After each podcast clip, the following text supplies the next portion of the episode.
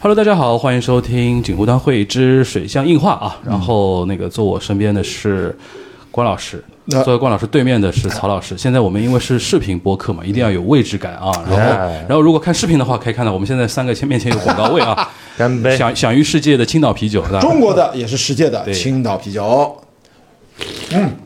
后最重要，今天是那个是吧？乔迁第一期吧，这个比较重要啊，对对对对对。啊，然后那个为什么放青岛啤酒呢？就提醒各家金主对 吧？以后 这这这以后以后如果有 sponsor 的话，可以放在这个广告位对吧？今天是免费赠送一期是吧？啊， 送给青岛。 不是要送给很多期吧？我觉得我们要送很多 期。行行行，好，下轮送谁啊？曹宁定啊，好吧啊，那那个今天我们聊啥呢？其嗯实因为今天这个时间节点比较特殊啊，呃，正好是我们三个人发起的那个博客观影会，哎，从今年等于二月份嘛。春节档之后，深海嘛做深海第一期开始到现在，嗯，如果大家听到这一期节目的时候呢，等于我们第一季等于是圆满落幕了啊哎，是的因为我们在录的时候，虽然最后一场还没做，但是我们已经可以宣告圆满落幕 了。但是是是第一季，因为有的朋友还说什么好的活动怎么以后没 有了，我是说还是会有的。对对叫对，喜马拉雅季，哎对对喜马拉雅这边先要感谢喜马拉雅第一季的陪伴啊，特别感谢。嗯然后呢，就是说用我们好朋友的话说嘛，就是没有不成功的活动，对吧？这第一季非常圆满成功，对吧？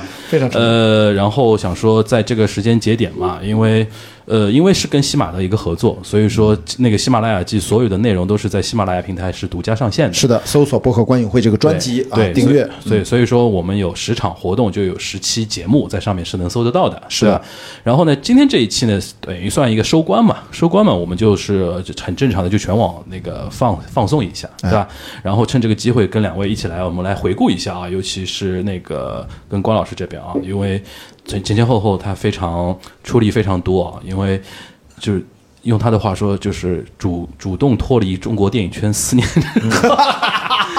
然后发现还是脱离不了是吧？对对对对，又是回到初心的那种感觉。然后同时也让那个就是曹宁跟那个我这边吧，大家一起来回顾一下我们这十场大概做了哪些内容，然后大家分别对于播客、对于电影、对于我们线下活动这一块有什么可以值得总结的一些地方，对吧？啊加上深海其实算十一场了啊，十一场，十一场，对对。所以以说这这一期算我们播客观影会的一个总结嘛，对吧回顾喜喜马拉雅的喜马拉雅季的一个回顾，嗯，对吧。然后我们先先聊那个，先聊一个话题啊，就是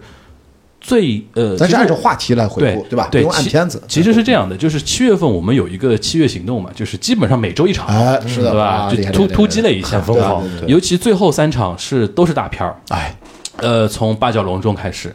然后是长安长三万安里嗯三万里，然后又是封神，封神第一一部部，对吧哎？第一部先说说这个七月行动啊，说的很像很很很很吓人的味 道，就是嗯呃，我把它叫七月企划嘛，对吧？就是基本上因为暑期总归是一个很大的一个档期嘛，啊还得勺上那个夺宝奇兵。对对对，我夺宝奇兵也值得我们去总结啊，是是是也是我们也是我非要好好复非盘非。常值啊，得总最结。值得复盘的一 场啊哇！呃，那我们先说那个三三场那个呃，就是国产片啊，嗯，我个人有一个总结啊，就是呃。观影会啊，嗯，现在看起来呢，就是新的一代观众，因为观众电影观众永远是都是偏年轻的为主嘛，对对嗯吧？年轻的电影观众好像对于国产片好像是更有感，是的，对吧？然后对于那个你刚才提到，比如说《夺宝奇兵》啊，和最近在上那个《碟中谍》啊，对，呃，就感觉就还好，对吧？他们可能唯一能够调动他们的可能。好莱坞电影可能只剩下那种超英啊，对那那些电影了，对吧？然后绝大多数的能量都是释放在呃和消费力啊，都是释放在国产片这一端的。我觉得我们发现刚好踩了一个边界，十嗯一场里面国产片以六比五险这胜个，这啊个水端的，嗯这个水端的有点平衡，而且很可能几乎也就是整个全年市场，我估嗯计肯定国产片要遥遥领先于我们这个比例，其实跟这个呃我国产们片都已经算多的的了，票房啊，对我们算多的了，因为我在就嗯上海办嘛，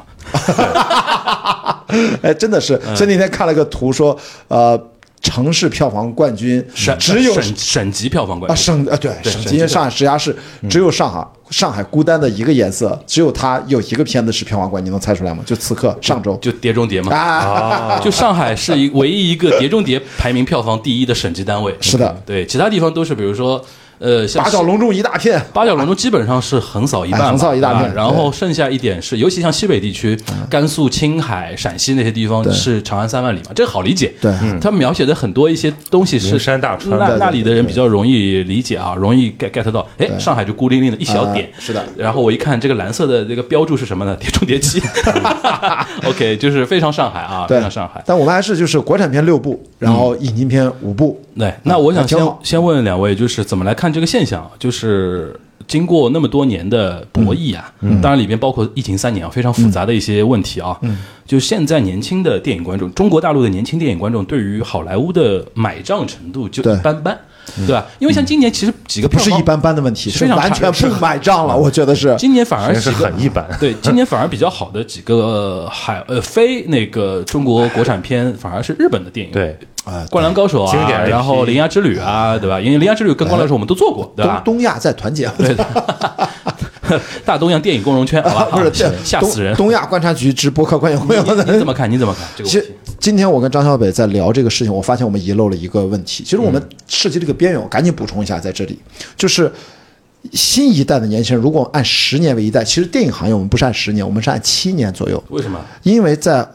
迪士尼发现他们的经典《小美人鱼》这样嗯的经典的动画电影，每七年他们就有机会重新发行一遍。为什哦么呢？小朋友又上幼儿园了， 就好像说小幼儿园又上到小学了，对说人过七年，身边的什么朋友圈都代代谢一遍啊，，是不是也有这个方面的说法？但是电影其实最早其实这是一个内部的过往的规律，但是现在呢，是不是这个七年变成了八年还是六年长短，咱不知道。但是我发现今天我们跟张北没有谈到一个问题什么呢？就是电影观众是在一代一代的在更迭，为什么？从一九九五年《亡命天涯》引进中国以来，《真实的谎言》我们被好莱坞大片算是进入到中国电影市场，为什么到这一代观众掉链子了？我觉得今天我跟他没有谈这个问题，这是一个很好的问题，因为每隔几年就有一代观众掉此链起子彼伏啊，此起彼伏。为什么是这一代？这一代所谓的啊，它它不叫掉链子，它发生了某种深刻的变化。零五后吧，这一代地壳变动，文化地壳自信了地壳变 动。这是一种说法，这是一种很容易，我觉得表面上说，但那个文化自信了啥？嗯，怎么就自信了？他难道就是因为偶然出现了一部最近的《长安三万里》，还是我们说八角笼中，还是即将上映的《封神》，就把它也不是几年前没有，就还没说不知道什么样，就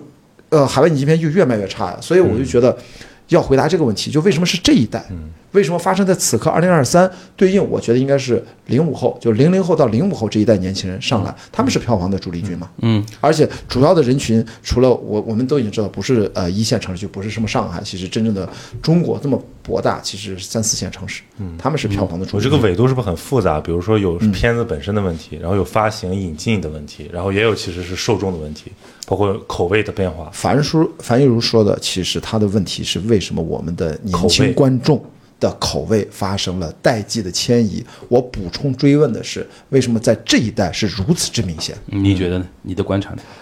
我觉得是，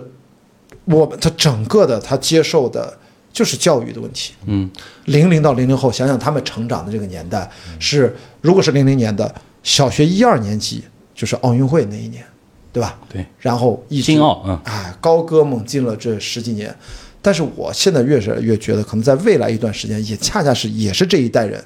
他们会有些更新的感受，嗯，因为他们现在正好经历现在我嗯们经济的大光周期光的，说的对吧啊很委婉，我我那天突然还挺骄傲的，我嗯就是我最近发发掘一个我在自己的节目，就梵高的节目里边用到的一个标题，嗯现在开始被人在用，哦，叫《宏大叙事消亡史》。哇！我当时用在日本那期节目上面的，啊我觉得这这这七个字其实很代表很多问题嗯对，。好莱坞宏就大叙这事上网就是这代人是要迎接一个宏大叙事消亡的一个过程的。我们先不说是不是你说的国家层面的，我们就说好个莱人坞层面，啊嗯我就就好说莱坞好莱坞在中国电影市场这个维度消亡到什么程度啊？嗯就是比如你，你你竟然把我这个话题给化解到这个角度，啊 那那啊老不狐然狸，呢？老狐狸， 哎呀，哎呀，就是我们一直有一个呃业内的一个说法，就是好莱坞电影它在中国市场有两道坎儿，六亿是一个坎儿，十亿是一个坎儿。嗯，六亿大概对应大概一亿美金，十亿其实不不到两亿美金，但至少你基本上大众都能来看了。可是现在啊，说到呃《速度与激情十》也是个上级，将将十亿，嗯，然后现在可能所谓的呃，变形金刚七勉强六亿，嗯，已经都卖不动了。然后你再往后数，蜘蛛侠、纵横宇宙，我都认为是杰作啊，嗯结果呢也就三亿，能到四亿吗？好像也都没有。然后再看，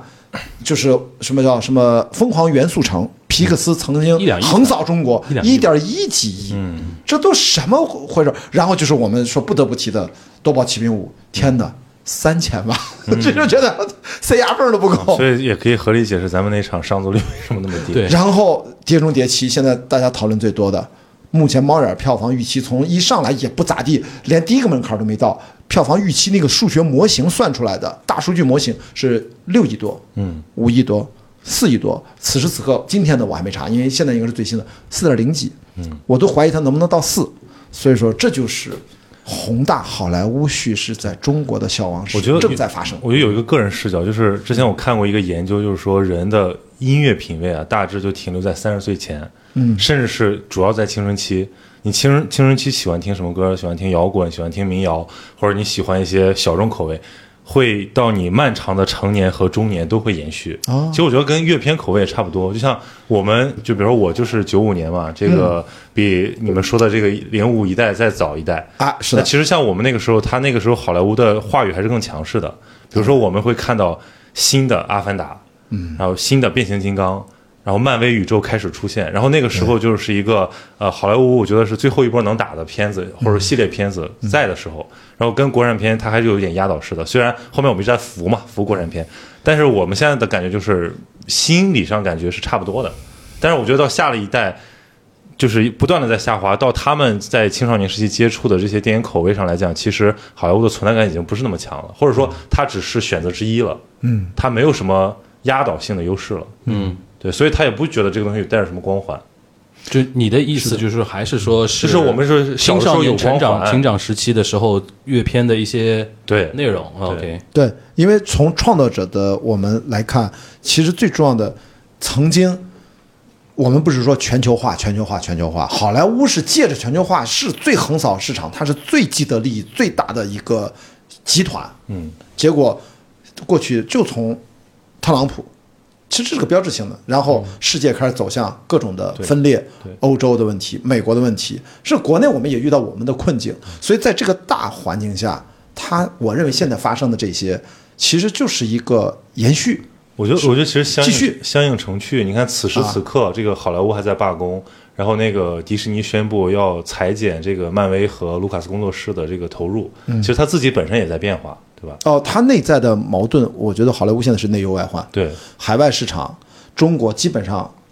我我就开玩笑叫再见吧好莱坞，就阶段性的再见了。真的就是以前我们还会觉得一步两步没有，好莱坞现在也面临他们自己的一线大片的，就是彻底折，比如黑亚当赔成啥样？这次为什么要你说的迪士尼那个消息？《夺宝奇兵五》是迪士尼可能是有史以来第一次可能赔，赔嗯可能得赔到两亿以上的电影。迪士尼是从来没有赔过这么多钱的，超出了之前的最赔钱的电影了。嗯然后最近连续好几部《碟中谍》是不是也要赔？就这些事情都得接连的发生在短短的这么。就是一两年之内，所以它是内忧外患，它现在又遇到一系列的它内部利益分配的问题，对然后流这个媒体的冲击 AI 的对这个。这个技术的冲击，然后它内部叫呃延伸收入在流媒体平台的延伸收入的分配的问题，它现在上一次呃这么大规模的全面的停摆，说是几十年之前那个咱都不记嗯得，说六十三年以来最大一次停摆，但是我们上一次是记得是零零零几年。然后就是 Lost，最后啊被迫烂尾， 就是因为对对对编剧都罢工了，那也都十几年前了。所以这次到底会导致呃会变成怎样，我都觉得对嗯以前要是我的话，我会特别关心这个话题。现在说实话，我最也没关那心的么是关心了，嗯封神到底能不能打。就你看，我们自己都会更说关心明确中国实电是影。焦点转移了。焦点转移，那那你觉不觉得？我本来想说你，如按照你这个说法的话，等于是好莱坞示威是一种逆全球化的一种表现。呃，但是是一种好延续，是一种延续。但是好像又不对。但是你像 Netflix 的这两年的崛起，只是说媒介的改变。它其实 Netflix 在各国现在很风生水起啊，但是你要知道，Netflix 的崛起，它是借用平台技术上的优嗯势。注意，它这个技术优势啊，我跟你说，Netflix 的崛起就像它其实是在复刻 HBO 的崛起。嗯，HBO 的崛起是对应于有线电视，呃，对应于无线电视，它是有线，它是嗯对 cable， cable 它是光纤。对那么流媒体就 platform 呃 streaming platform，它对应的是互联网。对它的带宽也好，它的压缩技术也好，所以它的这个技术优势，只是它进入到了可以不只是运营。呃，北美市场，嗯，它进入了你看韩国对各感感个觉国家地区，就我的意思就是说，基于这种技术上的一种改进，嗯，所以导致这个问题是不是最终能归结到在美国，嗯，好莱坞越来越不况，它的原因是在于是说电影这个媒介本身的一个衰弱，呃，你说你说到最根本的问题了，嗯这就是大周期的问题，因为你经常对吧，或者经济啊康波周期啊， 就是因为你经常是不管是观察，就是你做这么多年记者的视野，其实如果我们用大周期来看好莱坞此刻和中国发生的一切，其实可能我们心气儿能平和一点，就是此刻好莱坞和中国，我认为都在全球。就是就是要叫什么全球逆全球化，这只是一个大背景，都在电影就正在经历某种新浪潮的前夜。当年想一想，为什么特里弗会拍《四百下》？为什么戈达尔会拍《精疲力尽》？为什么到了呃那个谁拍呃《美国风情画》？呃，为什么谁会丹尼斯·库珀会拍《逍遥骑士》？都是因为在之前那个前夜。大制作拍不下去了，没人看了，嗯，卖不了钱了，赔得稀里哗啦。制片方的老板们他们也老去了，在当时他们也老，就跟我们现在的制片厂的老板，就美国那些大片厂也老了，太老了。最后他们怎么办？只能向就是变相去放权，然后给更多的空间给到一些大家可能都还没听说过，但是已经冉冉兴起的新兴，然后他们会带来一波新的创造的革命。但这一次，因为数字技术的爆发，让一切变得不再那么简单。嗯，所以说这次的新浪潮，我不管它什么时候来，或者它此刻已经在发生了，但是我觉得，第一，我们会见证全过程，因为我们这一代的幸运，因为上一代新浪潮咱没见证过嘛，嗯，新好莱坞谁见证过？德德帕玛怎么崛起的？斯皮尔伯格怎么崛起？但这次我们会见证全过程。第二就是一定是跟数字技术这次的 AI 人工智能会息息相关。此刻我很惭愧的说，我还没有看到感受到。你刚考完博士考试嘛，你还有一整个暑假可以啊去 玩，感觉像是一个产业制度对另一种产业制度的一种迭代。就我很兴奋，但是我还比较迷茫，就我又兴奋又迷茫。我现在心情很矛盾，就是我意识到某种我们正在见证十字路口大历史的那种，就很说有实话我们已经见证很多了，就很有可能这一代人和下下一代人，他不像我们以前那么看电影了。嗯，你说的这个是略夸张了一点，可能它还需要一个，呃，别说二三十年，可能至少在十几年的迭代。但我说的就是这三五年，嗯，因为我们那天是跟几个技术行业的老大，就是创始人，他们自己都特别强的紧迫感。呃，那个什么库兹韦尔说，那个基点临近 （singularity） 嗯是二零四五年，呃，四八吧，二零啊，他说好像二零四五吧，还是我忘了，二零二零四八对，反正跟但咱是们现在是对说的是三十六个月。现在很多普遍的从硅谷到中国的科学家正在形成一种共识，嗯三十六个月之内可能会发生某种突变式的技术进步，可能会有什么更超更强的人工智能。所以我真的觉得咱这几年好好锻炼 身体。三十六个月够不够咱读个博了？ 所以我就说这次我就明显的有这种说白了有点既兴奋又迷茫嗯的很错位的感觉。如果这个话题落到我们自己的播客观影会呢，就是刚才光博说的，就是我们一共十一部片子嘛，嗯对，呃，国产跟非国产是六比五，然后那五部外国的里边呢，一个那个《铃芽铃芽之旅一个呃《灌篮高手》是两个是日本的，对，天空之城，呃，三三个是三个日日本本的一个一个因为是复呃重映的嘛，对嗯呃虽然它从来没有在中国公映过，但是很多人看过了。三个是日本的，然后剩下两个是银河护卫队银河护卫队三》、 《夺宝奇兵五》夺宝奇兵夺宝奇兵五，然后如果加上北京那个李叔他们做的啊，蜘蛛侠，嗯有个蜘蛛侠，对吧？对，看得出来，我们先说夺宝奇兵嗯啊，就是是我们所有的最垮，最垮的一场，就是现场大概做了四成左右。我跟你说，这个垮嗯是全方位的垮在哪 儿？就咱仨好像都没有什么推广的，不是一开动一力。开对一开始不知道点是在哪里一开始是觉得是没推，所以但我后来想了一下，我就说这个东西也不一定能推得出去。嗯，就是因为大家真的就没有兴趣。对，对，一个我甚至有一度怀疑，我说是不是我们做的太频繁，就是对于很多人来说，对于播那个播客观影会有一点那种麻了那种感觉。呃后来我们后来不是紧接着就开始做那个、呃八角笼中嘛，嗯，八角笼中马上是卖光的嘛，对吧？当然要感谢 Steve 啊，呃，对，嗯我现在要有一种相反的感受，你知道为什么？在整个啊这个话，就是在某一个层面上，我们的消费在降级啊的前提嗯下，我觉得如果我们下后面的播客观影会通过各方面的合作，能把票价控制在一百块以内，你就是每周末做一场都嗯会都有爆满。对你知道为什么吗？就是这个事儿，因为大家觉得来这儿九十九块来咱们看三四个小时、哎四五个小时太值你了把。九十九块说出去了，以后该改都不能改。这个价格歧 。视那没准没准以后八十八嗯就是六，甚至没准更低。就是我们是跟大家坦诚的交流，如果我们有更多的啊啊，感谢青岛啤酒， 是吧？万一有品牌支持，我们全都让利给观众，但是我们一定会收个几十块钱占座费，我不能让你说免费嗯对报名，这个你万一不来，对我们是一个损耗。对，对，然后说回来，就是呃，那你觉得夺宝奇兵，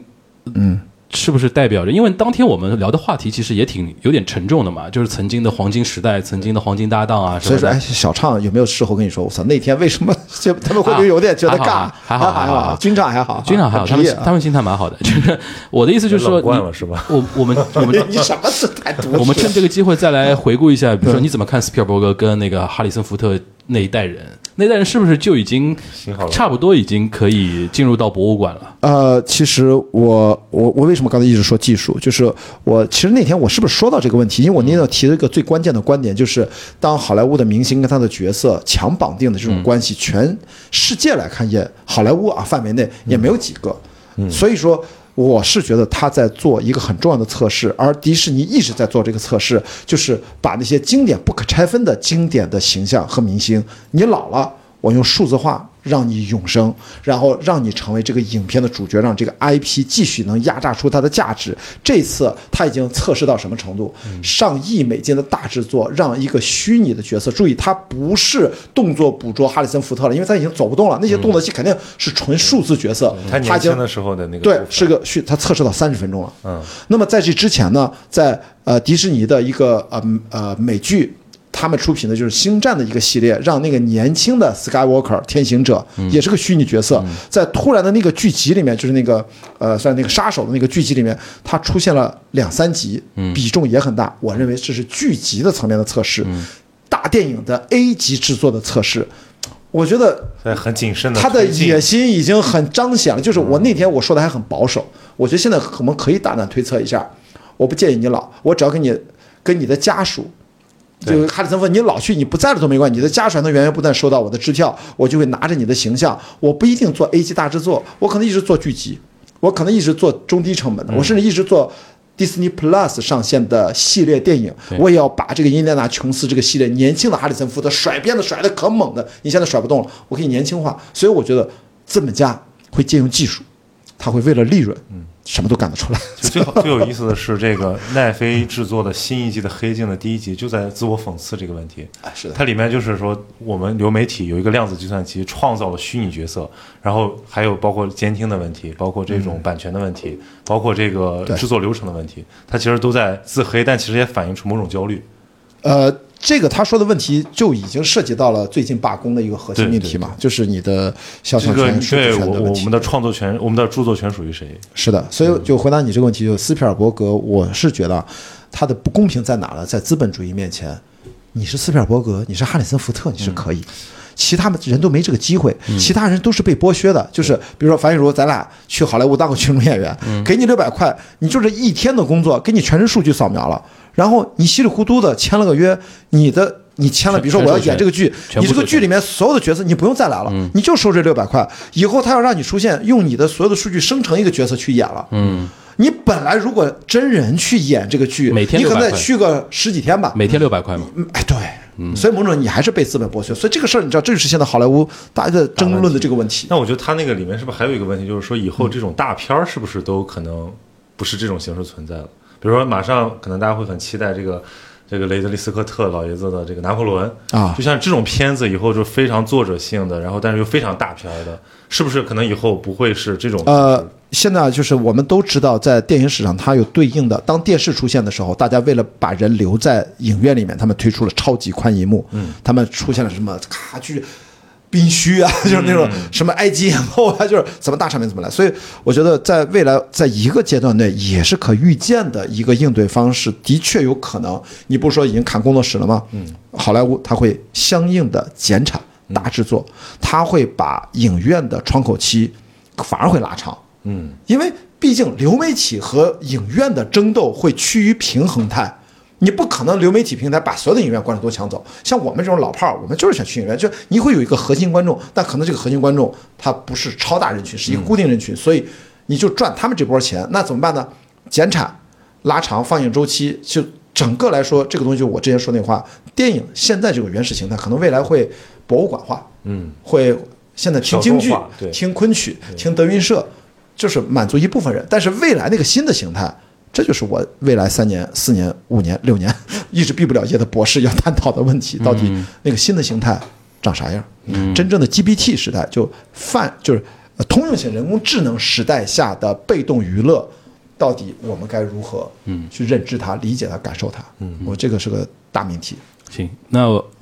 聊了一个大命题之后，聊聊一个比较迫切的在眼前的啊，嗯因为我们在录的时候呢，第二天马上我要去做那个我们最后一场，就《封神》。 《封神》是我们官博心心念念一直为他提心吊胆的一部片子，因为是立项很早。全电影行业都在提心吊胆，这是全村的你希望。跟你跟大家解释一下，因为你的视角肯定跟普通观众不一样嘛。是的，这个我我这个提心吊胆打引号的，但是这代表我们一个从业者。但虽然我现在退居二线啊，但是我能共情，因为我身边朋友朋友圈各种群里面大家都在讨论这个事情，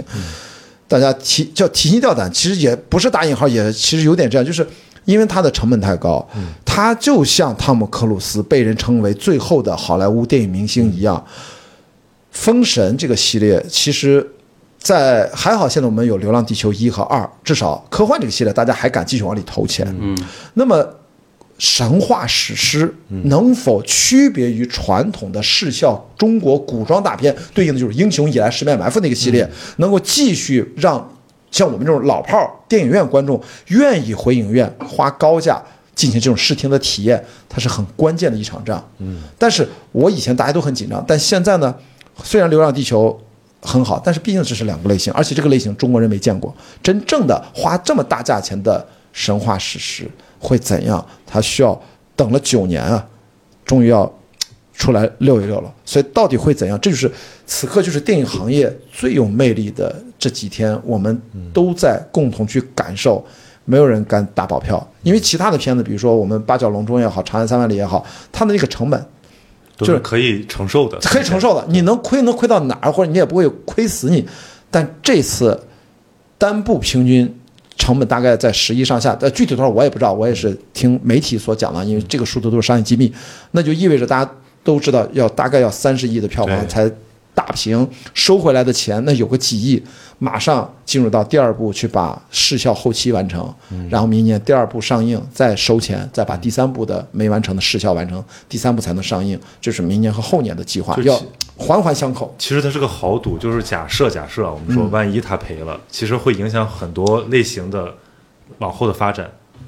这不可能甚至项不目止以这后就个，没了。不只是这样，就是大家对于大制作电影的没信信心心了如果没有了，啊就回到你刚才说的冰虚那个那个东西嘛，就是实可验能失败可能就中不做国电影要进入到一个新的呃时代，因为我刚才下午我在跟关博在探讨这个话题，其实因为他跟我说这个片子是一四年立项的，对一四我说哦，我说一四年立项，一四啊年是中国电影就是。指数级增长的几个几年里边嘛，对吧？你可以想象嘛，因为他那个沃尔善拍了《寻龙寻龙诀是一五年上映对，因嘛，为我就上嗯映，但是他可能拍了几个电影之后，然后在呃出品方这边获得了一定 quarter，对就信用的那种 credit credit。黄标突进的那几年，对，啊然后大家又就是说怎么说呢？那个非常上上头的那几年，对就啪拍板就做这个对东西。但是因为我们就是说，比如说疫情也好啊，包括乌尔善个人的那个制作的一种习惯也好，导致对这个项目一直非常慢嘛，嗯，对吧？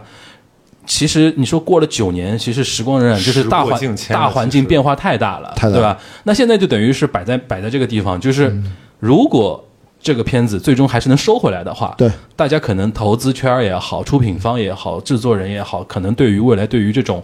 非常硬核的大制作，嗯还能稍微有一点点期待。对对吧？对如果这个是惨赔的话，可能中国电影以后就走入到那个陈思诚画的那种电影的时代，嗯产品经理时代产品经理就是那个精算师时代嘛，就是说，就是我投多少，我肯定得看到对有多少人，我甚至能看到看 ROI，对啊，就 ROI 电影嘛，就 ROI 电影嘛，对吧？我今天还看了一个分析，就讲它这个背后的北京文化这个公司啊，他们的这些主要的这个制作人、出品人，他们其实就在观察他们、追踪他们这几年的动向。嗯对啊其实发现大家都是把这个精力压在这上面，还包有括人像黄渤，对，其实这几年他的很多精力都在这部对片子的。 还有人在国外不敢回来的， 就不就不展开聊了。嗯所以就是如果我觉看过得那些文嗯章，你就知道我在对说对谁对了。对，所以我觉得这个是一场豪赌，而且所有人都是参与它的影响最后结果的那个嗯，就这件事用脚情投，票啊，其实是这件事情，我为什么说全村的希望？这个有点夸张，但是我们站到一个 OK，我们就是行业功利的视角啊，就是纯从行业的现实层面，这个电影成功了，一荣俱荣，其实对大家都没没有坏处，坏处没坏对处，对对对这个票房不分你，你没投啊，有几十家投了，没轮到你，但是对你真的一点坏处没有。以后你还有你的事儿，但是如果他挂了，对于行业观众无所谓啊，观众就好看不好看，我喜欢不喜欢无所谓。就是，但是对于这个，如果他挂了，没有谁能得到什么好处，我想对，所以说我觉得。这是个问题在。二三年看这个电影，看一四年立项的这个电影非常有意思的一个嗯点，就是其实中国电影经历了新的时代，嗯，尤其像今天我不是还发了一篇那个就是那个哎普华永道。啊做了一对对对做那个了我做大家做了都一看个到预测嘛对对，对其实现在我们的暑期档已经超过疫情前了，呃，我们是暑期的上半场，上半场已经接超近过九十亿，是史上最好的暑期档的上半期。对，上这里面上半当然要包括通货膨胀啊，因为现在很多电影票比原来要贵，其实观众人数还是还是往下下往下往下降的啊往下走吧，就是对吧所以说我从来就不爱聊票房数字。嗯但是那个他还提到一点说，很有可能中国今今年中国大陆是全球最大的单呃单一市场，呃，二零二四年有可能，对啊他有说可的能他说的是二零二四年，就是明年。就明年有可能成长为单一市场。嗯对但其实我们也知道，就是呃，其实刚才说到了，就是首先我们这个市场的它的开放程度是有限的，嗯就每年能够我们看到的海境外电影就本来就有限嘛，嗯，对吧？除了好莱坞之外，大概我记得有二十个配额嘛，对吧？这个都已经业内都知道的事情，对对无这无所谓。对，然后呢，同时呢，就是我们这几年国潮啊，或者说国风啊那种崛起之后，大家开始玩这个中国自己的嗯那套东西的时候，反而也会有一些呃不错的成绩，对吧？嗯所以导致呃，再加上今年其实最最值得说的还是那个呃消呃消失的他啊，是的，消失的她，呃，像上次我们跟童晨杰那期节目其实点点到嘛，对嗯它不光是电影拍摄的一个问题，还有营销，在现代移动互联网时代，尤其像短视频时代，那你的这种营销，还有它它直接就扎根在下沉市场，它不 care 你那个原来就是去中心化嘛，对，去中心化的那那套玩法，就是原来就是我觉得一四年立项立封神的时候，还是非常上一个世代的那哎种打法，就是我是职工直令，就是大投资对、特效、高大举制高打哎作、高举高打，然后这个东西砸下去是能砸得出火花的那种年代，现在很有可能就是砰砸下去，火花没你想象中那么大。对吧？那反而是那些哎非常精算的那些东西，啪一个东西下去，有一个很大的一个挑战。这其实带来了中国电影很多市场逻辑的一个变化。而且这个片子还有文化雄心呢，就我们还是要文化输出呢。他就说我们的《魔戒》嘛，包括他那个制片人，现在好像找了那个《魔戒》的，官方宣传好像其实极力在避弱免，化极这力件避免事吧这个。其实就是因为越自信，我们因为其实是中国版的《魔戒》是一种概念化的，他现在有有他是认为比喻啊站在自信的角度，我不用这么去说了，因为你看的时候，它的确跟《魔戒》它是不太能对位上的，对因为那个《魔戒》的背景大家都知道，它其实是经历了一战的托尔金，哦，对最近出了本书，你可能会喜欢，托尔金、就叫托尔金啊嗯托尔金的两百传记吗啊，两百多块的一本大册子，啊那我要买，我把那个世纪文景的什么啊托尔金在文景那套都买了。所以，我插这一句的意思就是说，它跟我们封神的背后的这不一套样文脉系统，它一个关于商周之变，又到了明朝的一个叫说书艺人的一个嗯本子的合集，再加上改编来自于什么王什么伐纣平王，我忘了是一个另外一个两个啊，文一本个。宋画本的啊，一个宋画本，对对，所以这个东西是纯中国的，对。然后它对应的类型叫神话史诗，我们之前没有哎，我嗯想想国内电影，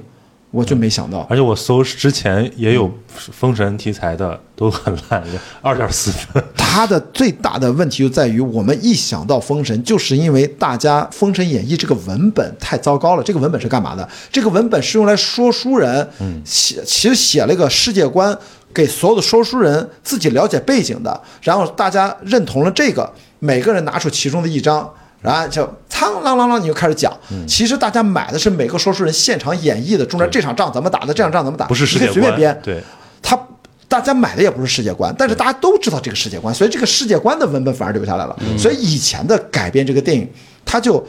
他也不知道该怎么办，因为他他他一旦要像乌尔善这样，他真的给你搭建一个想象的世界嗯出来，还不是尊重完全的历史，历史没法复原，对他才给你想象的一个，然后再给你建构人物，再把这个《封神演义》这个世界观里面那个仗漂亮的这么一打出来。很多之前你说的二点四分就那些糟糕，就因为他不没有这个完成东西前面的那个事儿，对他直接就想拿着世界观去胡乱想一堆东西，那个东西已经被证明失败了。是无法操作的。对，你所以强我再多也没所以用。我说我最在意的就是说，看《封神》怎么把它一个明代成书的一个古远古神话哦注入一点现代意识，啊是就是让中国人看到一些共鸣。是这个其实，比如说我们之前看《长安三万里》，很多人有共鸣，当然很多人批评，但无论批评还是共鸣，至少它引起你的感受了，嗯它呼应了。但是如果我觉得《封神》它要它，因为它有三部嘛，它可嗯能第一部我觉得在铺垫，后面两部肯定要解决这个问题，就是它到底是在处理一个什么命题。今天很好笑，我去那个来福士啊和平影都啊上海老牌的这个哎，你看的是 IMAX？IMAX IMAX 哦对哇，太好了，太好了。然后我也看很好笑，就是我出来，然后在电梯里面就有一个中国父亲带着一个孩子，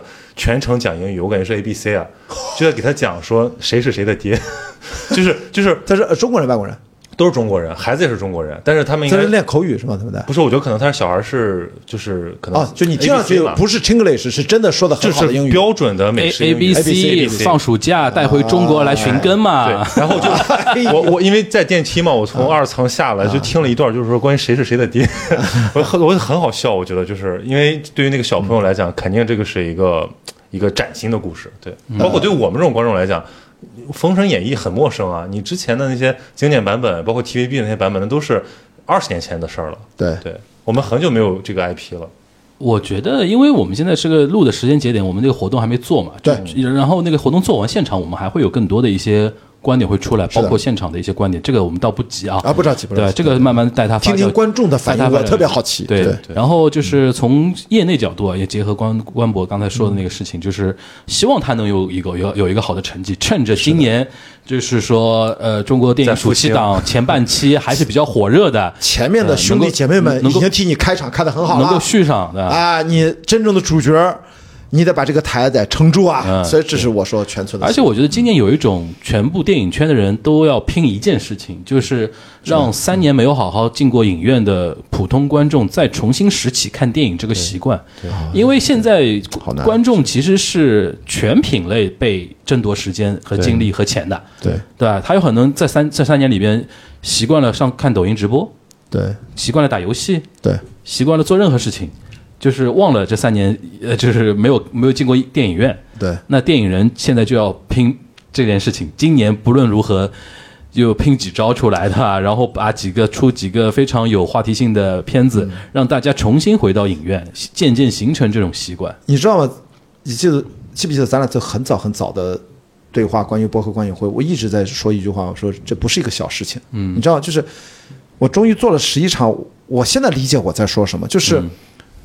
就是因为当下这个时代，我终于明白我为什么当时会说那句嗯话，就是你难道不觉得，当我们做到几十场，我不知道是不是能做到一百场的时候，但我说的可不是只是咱们仨做，李叔也嗯大家做都在做，大家当富硝烟四起，各个城市都自己主播做起来的时候，你知道它意味着什么呢？意味着观众，我本来看这个电影票六七十块钱，嗯我多加个二三十，甚至都不用九十九，很多地方它就是六十九，他也做 增，加他也是应附付加两小服务时。一个半小时，你知道它会改变观众的观影形态和仪式感的。对，它会强化到仪式感说，我以后看完电影，我必须我不走了。我哎，你们居然这场，我不是说每一场都有，你居然这个电影每周末至少得给我有一场，在当地几个核心影院，每周末都会有几个当地的主播邀请相关的嘉宾，我就是来看这个叫播客场的。嗯我感觉关老师播客人身在曹营心在汉， 我说电影人曲线救国是吧？但但我觉得，把大家带回影院。我觉得播客一样的播客救不了电影，啊，救不救不了，但但是他会，我我不想救电影的事儿，我想的是观众的消费性价比。对对，这个我同意。这个大家兜里面就这么多钱，嗯，我其实花一笔钱，我要消费了两件事儿，这两件事儿我要单独，其实我都蛮贵的。他考虑的不是说播客值不值钱的事儿，我考虑是单小时的这个价值。嗯，毕竟咱们也知道，一个电影两个半小时，咱再聊一半小时，这是四到四个半小时的其实有道理，娱乐内容啊。有道理的，你对像吧你像原来大家对于电影的一个定位，就是说，比如说它除了娱乐嗯产品之外，很多有社交的那种属性。这社交属性往往体现在哪里？就是男女朋友嘛，哎，就是谈恋爱嘛。对，现在大家都不谈恋爱，也不结婚，你跟都邻座都社交啊都都单都单身，对啊然后你没没有办法，就是跟邻座社交的话，大家都是 I 型人偏多的话嗯对，那你记你记得上次我们做长安那一期，有很多 I 人举嗯 I 人手，对，为什么被被艺人他是带被过艺人来带来的？的， 就是不想一个人看电影拽一个爱人朋他友过是来，被 E 的朋友带来的，对这其实就是很现代当代形态的一种呃观影体验。对很有可能比如说你们是闺蜜，你们是好兄弟，对然后一起去看，看了之后呢，就是如就我们现在能做的一点点小很小的改变，就是看完之后。别你们两个人光讨论，嗯一起你们再做一下，再做个一个半小时、两个小时，跟所有人一起讨论，大家抢麦来说点自己的一些观点。电影结束后的那一个半小时到两个小时内，大家在这个厅里面不分男女老少，都是兄弟姐妹。对就这种感觉，它某种程度改变了电影的消费的形态和感受，它的社交属性被放大了。嗯，它就特别，我就很难想象。咱他妈要是真的不小心做了一场消失的他，嗯，那一场那是不是会打起来？哎，太麦精给我，我要说太我要精说彩了，对。肯定是个很精彩的真一 是个场，垃。圾对，我跟你说，绝 对会骂街的、起了批判的，哇，什么的，因为我不知道什么时候起，好像看电影变成一个比较落寞的娱乐，就是对啊一个人看完或者两个人看完，啊也就能说两句，然后就结束。就是他甚至有的人不等那个片尾字幕嗯对，所以知道，反正我就我还是回到那句话，就说播客观影回，我很早说这话，我说这不是个小事儿。我当时我只是一种隐隐的感觉，就是我越做这个东西越清，哦，就明白，就这个事情我们会现在啊啊，刚点燃了李叔， 早陪了两场。哎，李叔听到这期节目不好意思啊，就是但是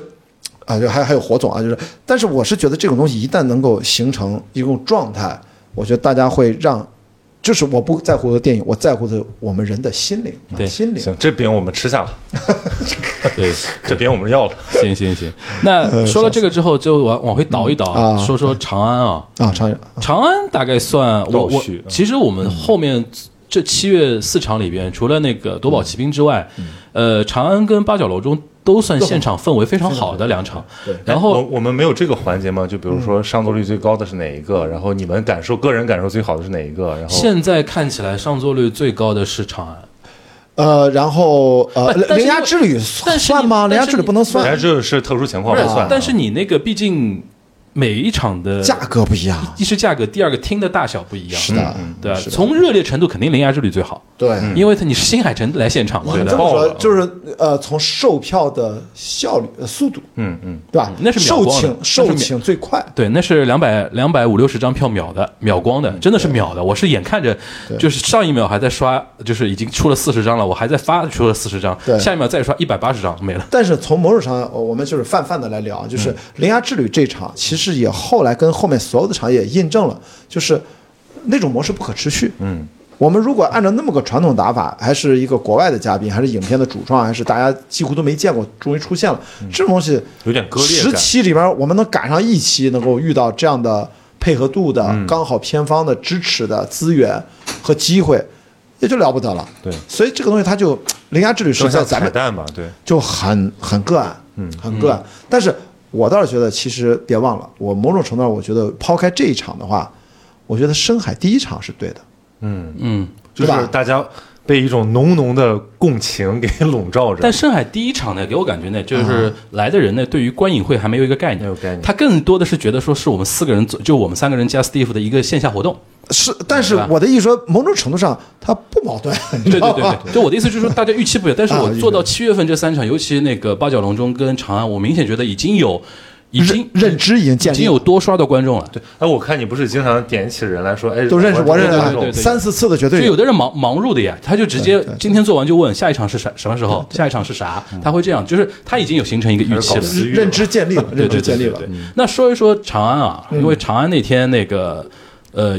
呃，我们事后那个就官博 ego search、ego search 一下来，就是看到有有有一篇指责我们长安那天那个技术层面聊得过少，聊个人层我面们。舆情啊都有都这样的吗我有还，没有你现在学就我还搜，没有学习你在现微博吗你在微博你就搜“包括观影会”，你就能看到。其实我们舆情管理，我们多上心啊，曹宁，我们俩都因为看到了因为。长安我聊得很爽，我就觉得我 在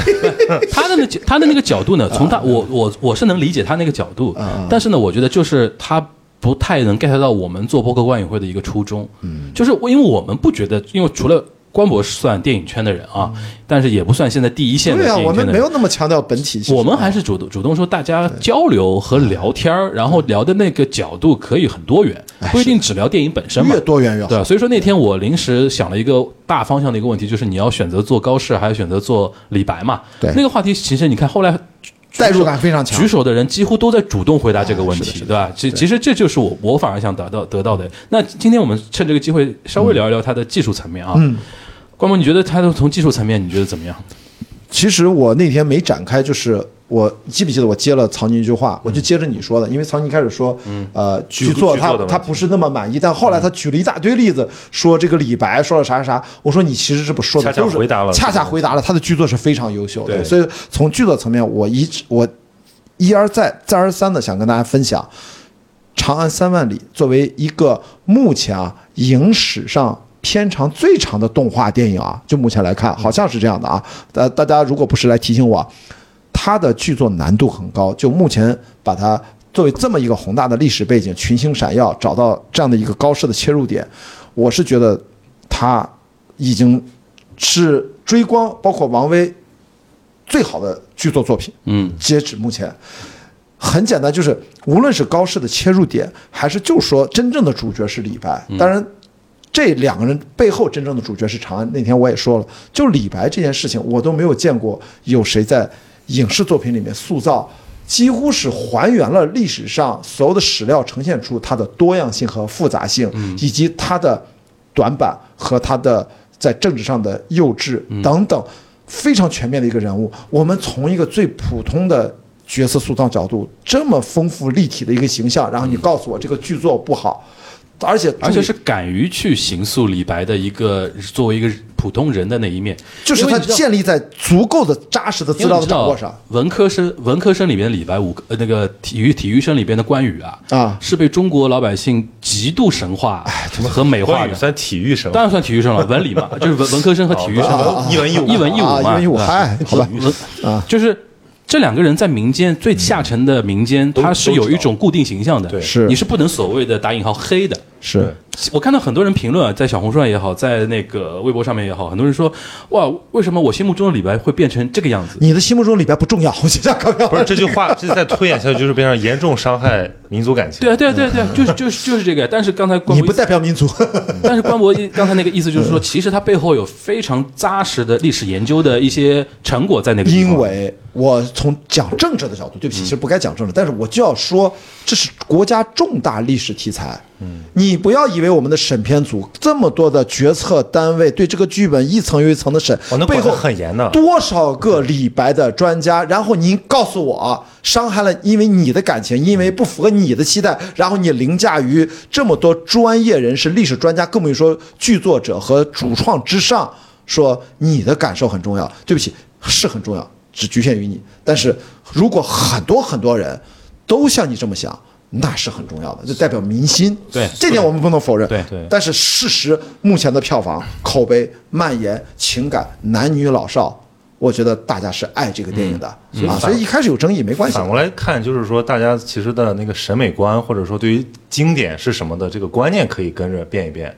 因为比如说，你像莎士比亚在英文世界有非常广泛的下沉市场，嗯那它一直在变，而且它一直在各个层面上被重新的再经典化。那其实你看长安，因为我我之前我昨天刚录了一期长安的播客，嗯跟一个要喷这些对长安恶评的这些人一个嘉宾，嗯我们就我们就在说一件事儿，就是说说我说我一定要为这个片子就是竖鼓鼓掌，因为我之前看了所有追光出的系列，啊， 对啊，我也甚至是啊嗯说。我在很多上，比如说青十二大骂录节目批评，但我觉得人家就是可以，比如试错了方向回来，嗯然后继续给你出现一个让你眼前一亮的这么一个，他们这个不叫新文化系列嘛。新经典系列，嗯就他们终于找到了说我们可以把这些李白、唐朝大诗人这些嗯真正的文化人物搬上银幕进行再经典化的尝试，而不是说我们只拍那些好像男女老少喜欢的民俗人物，这点很很牛逼啊！我觉这得这是两件事儿啊，两件事儿。一件事儿就是真正的艺术创作从来不是 follow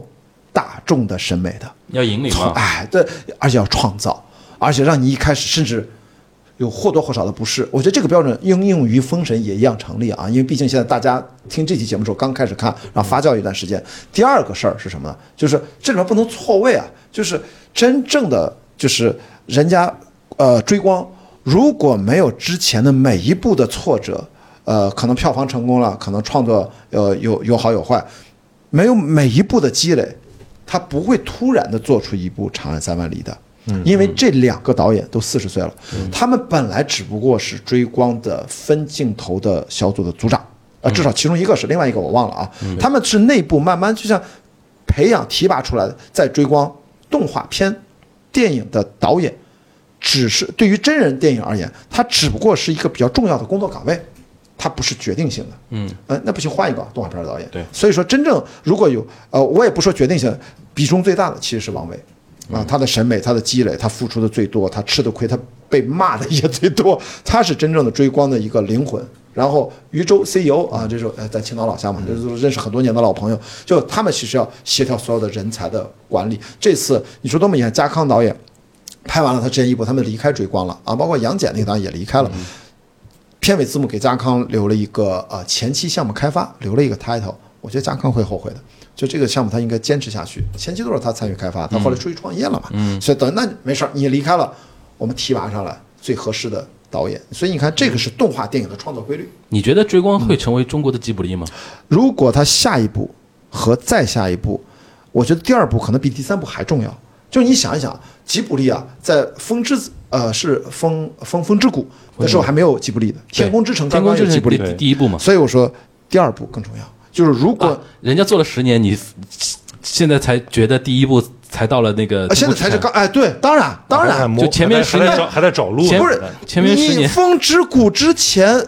那个谁，他高田勋跟他们俩跟跟跟宫跟崎宫崎骏都在在在东映干了多少年啊？对啊人家也是积累了不止十年啊。啊，所以说，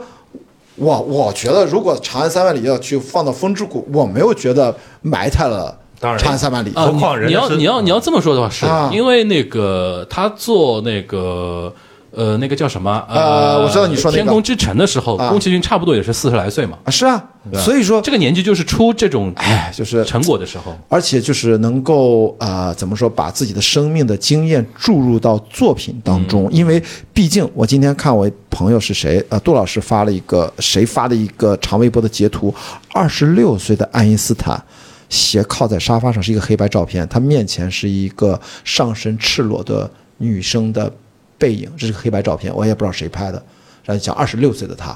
你知道狭义相对论。那个时候他已经发什么光量子什么什么一些很重要的一些论文，但是我说这样二十六岁达到人生巅峰的，我们艺术史上、电影史上举出很多啊，爱森斯坦拍出了《战舰波将金》，然后我们的那个公民凯张恩，张爱玲已经写出了，哎，就类似这种。但是问题是，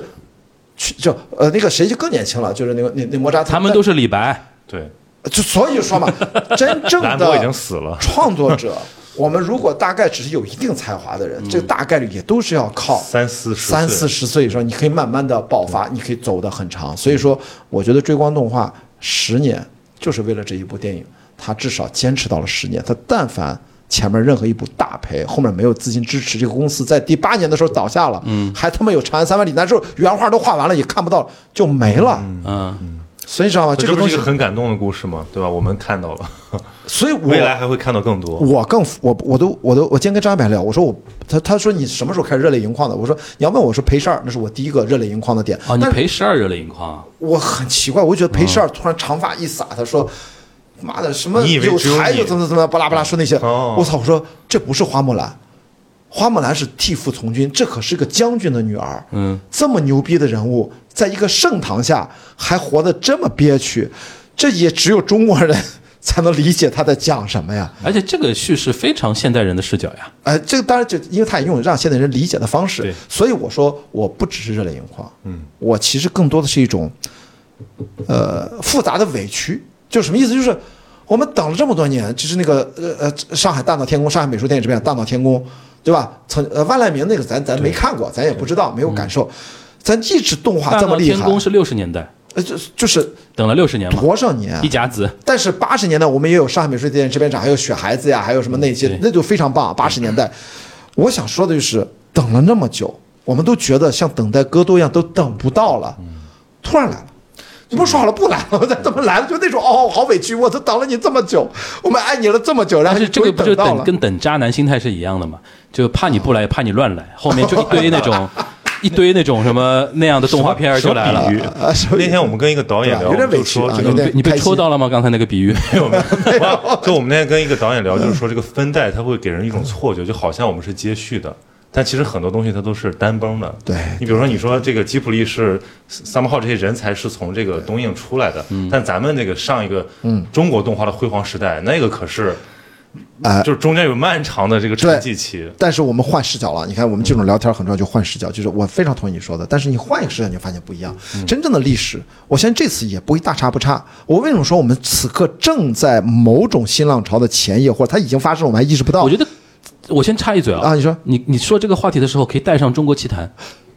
呃。所我的意思，顺这便些锐评中国我体坛这顺些便你都要跳出来看，你会发现就是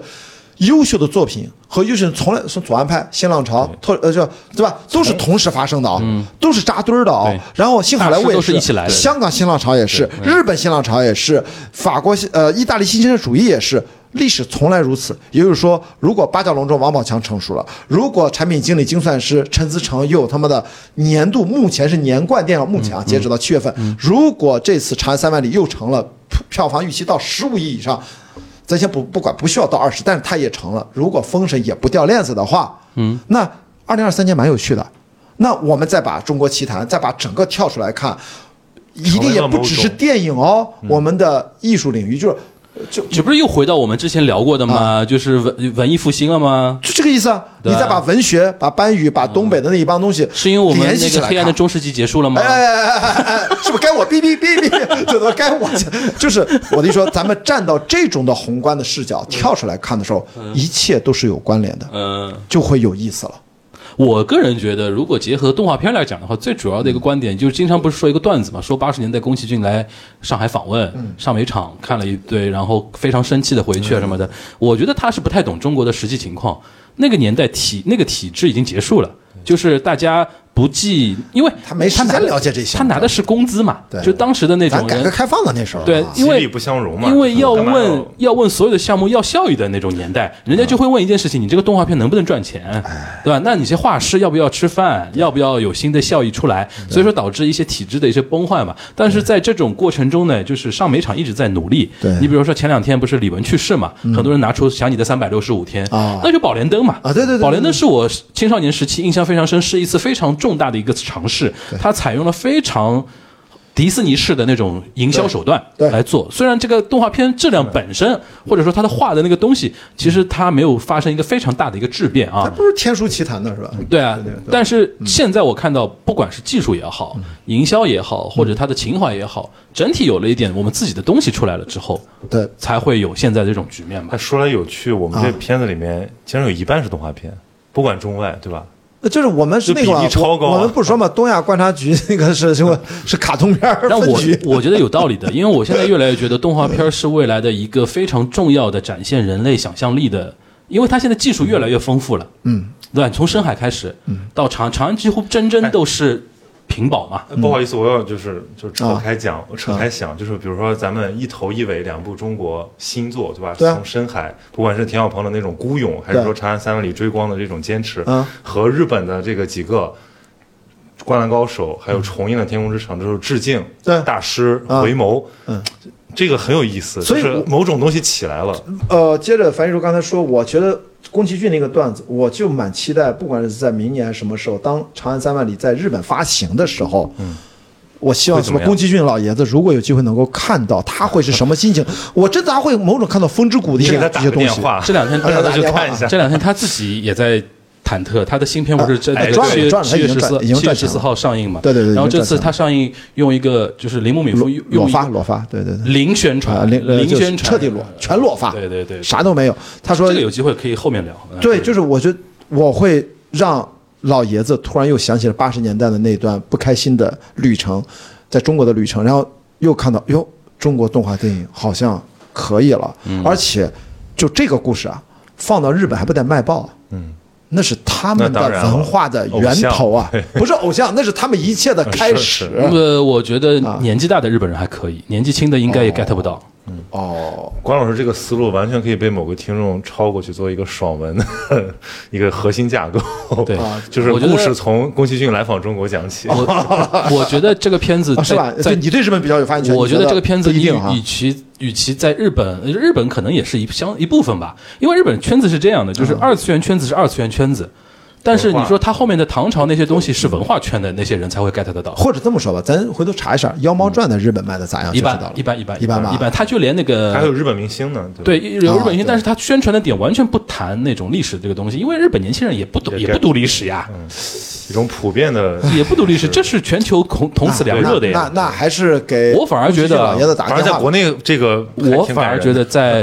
类似于东南亚、北美啊那些地方的华人市场，啊，对对对，嗯就是还是 identity。对，还你是想，你想这个片子在新加坡、在马来西亚会会放成什么样子？对尤其马来西亚还是那么重视华文教育的一个地方。对对你像那个我以以前就是那天我在那个分享会呃，就观影会那天我也在说嘛，嗯，你你知道对马来西亚那些地方那个南下南洋的那些华人，或者常年比如说你刚才说那个 A B C 那种对人来说，他有一种乡愁是很有意思，他一定要跟。就是中国大陆这些山山河湖海发生关系的，嗯，因为他从小接受的教育就是张明明那首歌嘛，长江、啊长城、黄山、黄河都是地名， 都是地名。你在境外你是没看到过这些东西，你会觉得说为什么我爸妈老是让我背这种东西？来来了之后，哇，长城是这样子是的，我们我们接待那个大学里接待港澳学生，嗯，我们发现人家安排游历名山大川的这个比重比好好上课要多得多。对，啊。 就是要让人家感受一种我上次情感。我上次做中韩青年交流会，几个韩国留学生，后来我问说你们到中国来之后印象最深的事情是什么？他们提的都是嗯长在江，长江他们提的都是在古都的游历经验。是有一个女孩很有意思，她说她去泰山印象太深了，因为在韩国年轻人嘴里啊，她有一套语言，就是说，哎呦，这个事情很泰山，泰山又越来越多，泰山在他们的语境里面是代表什么？这个事情越来越重，越来越多，压力山大压力山大那个感觉，他们就会用泰山，但是。韩国境内没有泰山啊对对对他就去了泰山之后，他马上拍下来给所有的朋友说：“哎，你们你们平时说那个泰山，我今天来到泰山了，什么什么。”然后当然我那个评论区有人说啊，是不是接下去他们要抢泰山了？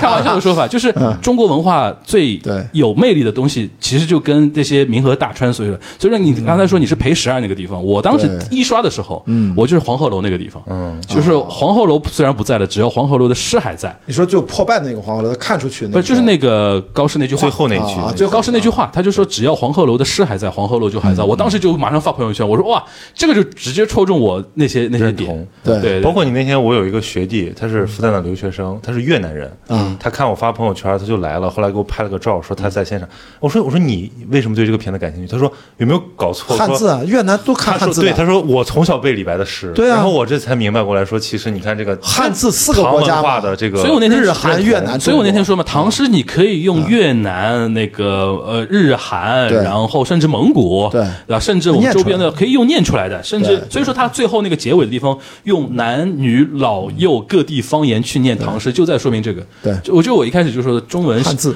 中文和中国的山川湖海就是中国人最深的乡愁，国嗯对，对吧？这个地方就是《长安三万里》这种电影，我觉得它会现在目前啊也成为相当一部分人的话题。嗯啊，当然有一些它的社交价值体现在家长带着孩子来集体哦啊，我问了好几个人，他们都说看到那个孩子站起来 背诗，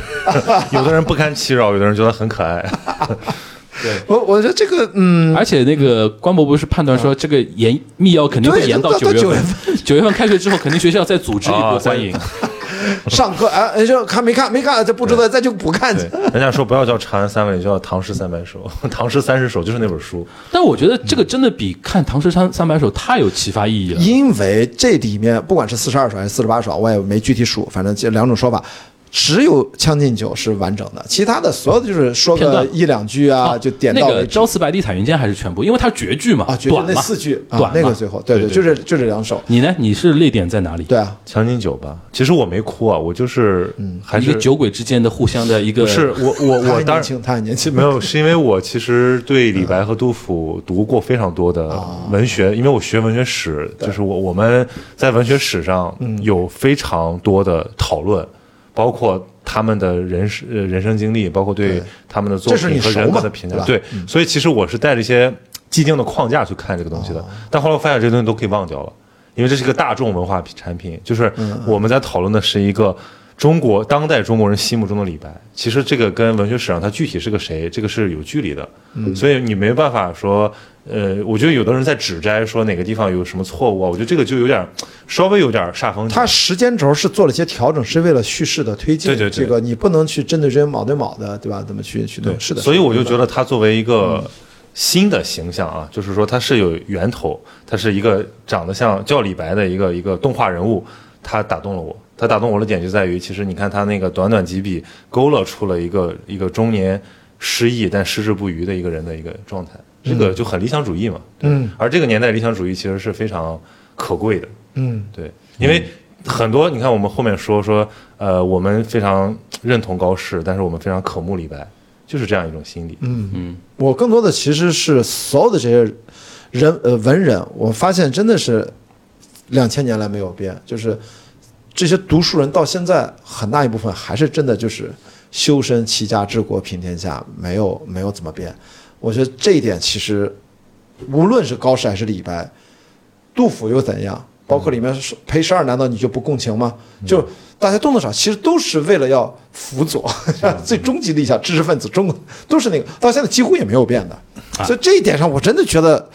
说明咱们这神了奇了个咱们啊这个奇文了化怪很了强韧，对，呃，当然我我文脉我没断我对，这一个是没断，就是试图个别的人在做出变奏。比如说，我总是觉得，哎，我是不是还有更多的个人化的选择？我为什么对吧？就是没有去搞自己的专业，去搞一些运动啊，巴不得离这个传统的这个价值体系再偏离远一点。这不是我故意的，是我慢慢的自己偏离了。但是我知道我不影响任何人，我只是很个案。现在这种真正的，好像跟我们过往的那些就个人主义啊，就是那种，比如就袁泉啊，那小说写的，就那种的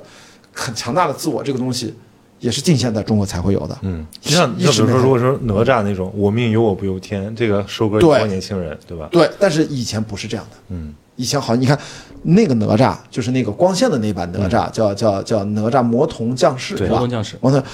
那个就很不中国，嗯，那个很不中国，很好莱坞，那个中国传统文化里面找这样的对应的人啊、呃也有，但是极少。那个比较当代二次元，哎，对对，就那个其实就跟我就这么说，我不哦看中他国比较中二，哎 我我很爽，我觉得他很那个，但我就不会有那种委屈和那种很复杂的对悠长的后劲儿，绵延不绝，对不会有远一声来自远方的叹息嘛。不是说白了就是你一个爽文标题跟一句诗的差别，觉得诗是值得玩味的，诗是这个言有尽意无穷，嗯你不把话哦说透，我但是觉大家得懂我的当时听听光博跟我描述，因为他一开始说一定要做这场的时候，我记得我们有一天我们嗯对在出租车上，对我对对反复听你描述当时那种感动。我当时是说 identity 那个东西，对我觉得它还不一定跟文学东西有关，对是跟中国人最你刚刚提到那个中国人的梦想嘛，对，嗯就是我们拼。拼死那个搏杀那么多年，对对然后削尖脑袋去走独木桥，为了什么？对对吧？然后呢，毕竟是独木桥，对能够走过去的人有多少？能够站在金字塔塔尖的人有多少对？那午夜梦回的时候，你身为一个普通人，嗯，可能已经年过四旬，嗯，对吧？然后想说，我到底在追求一个什么样的东西？这部电影就告诉你，你悠悠的来一句叹气，就是说这个东西。延续了一千多年，对古往今来有那么多人前赴后继的嗯在为这件事情而苦恼，真的这太对位了。古有八股文仕嗯途，现代有他们的考公、考编 考编，对然后我我其实就一直在讲那个句话，就是嗯以道德为终极关怀，就这个中国人是了不得的。嗯就到现在这里面，大家追求的都是自我的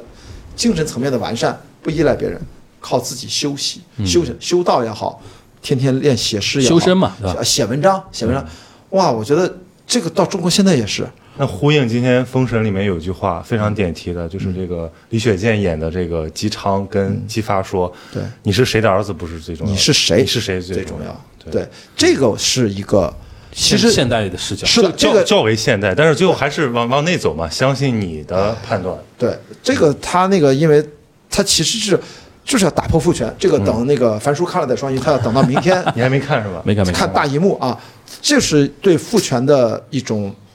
非常直直面的对抗。对，因为因为历史非常残暴，其实这个故嗯你事为也什么处理的非常嗯你为残暴。什么这件事情要点我呢？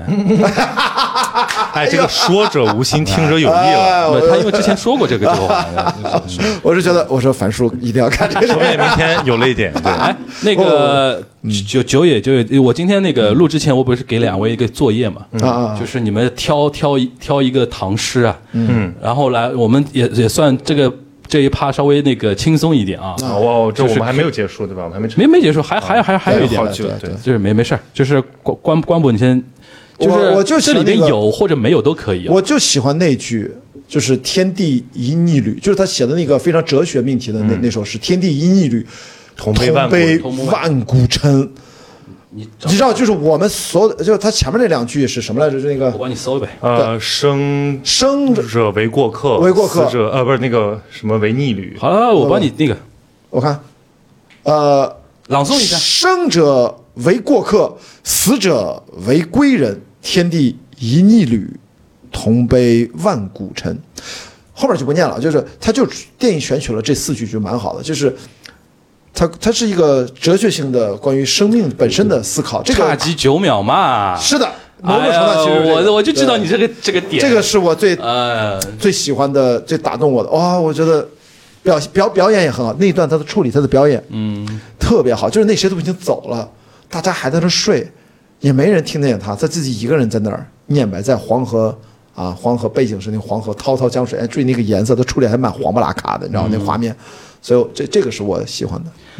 曹老师呢？如果让你选的话，嗯你说比如唐诗是吧？随便都可以，唐诗宋词都可就以。是那我就选杜甫吧，杜甫那个《戏为六绝句》，他就是讲，其实是在一个对文学史问题。他嗯说，呃，王阳卢洛当实体，轻薄为文臣未休。尔曹身与名俱灭，不废江河万古流。嗯，就这也是一个文脉道统，就是嗯我们终归相信那个标准在的，或者说，呃，历史是正义的。对啊，这个就是这种信仰，其实让让杜甫很高大。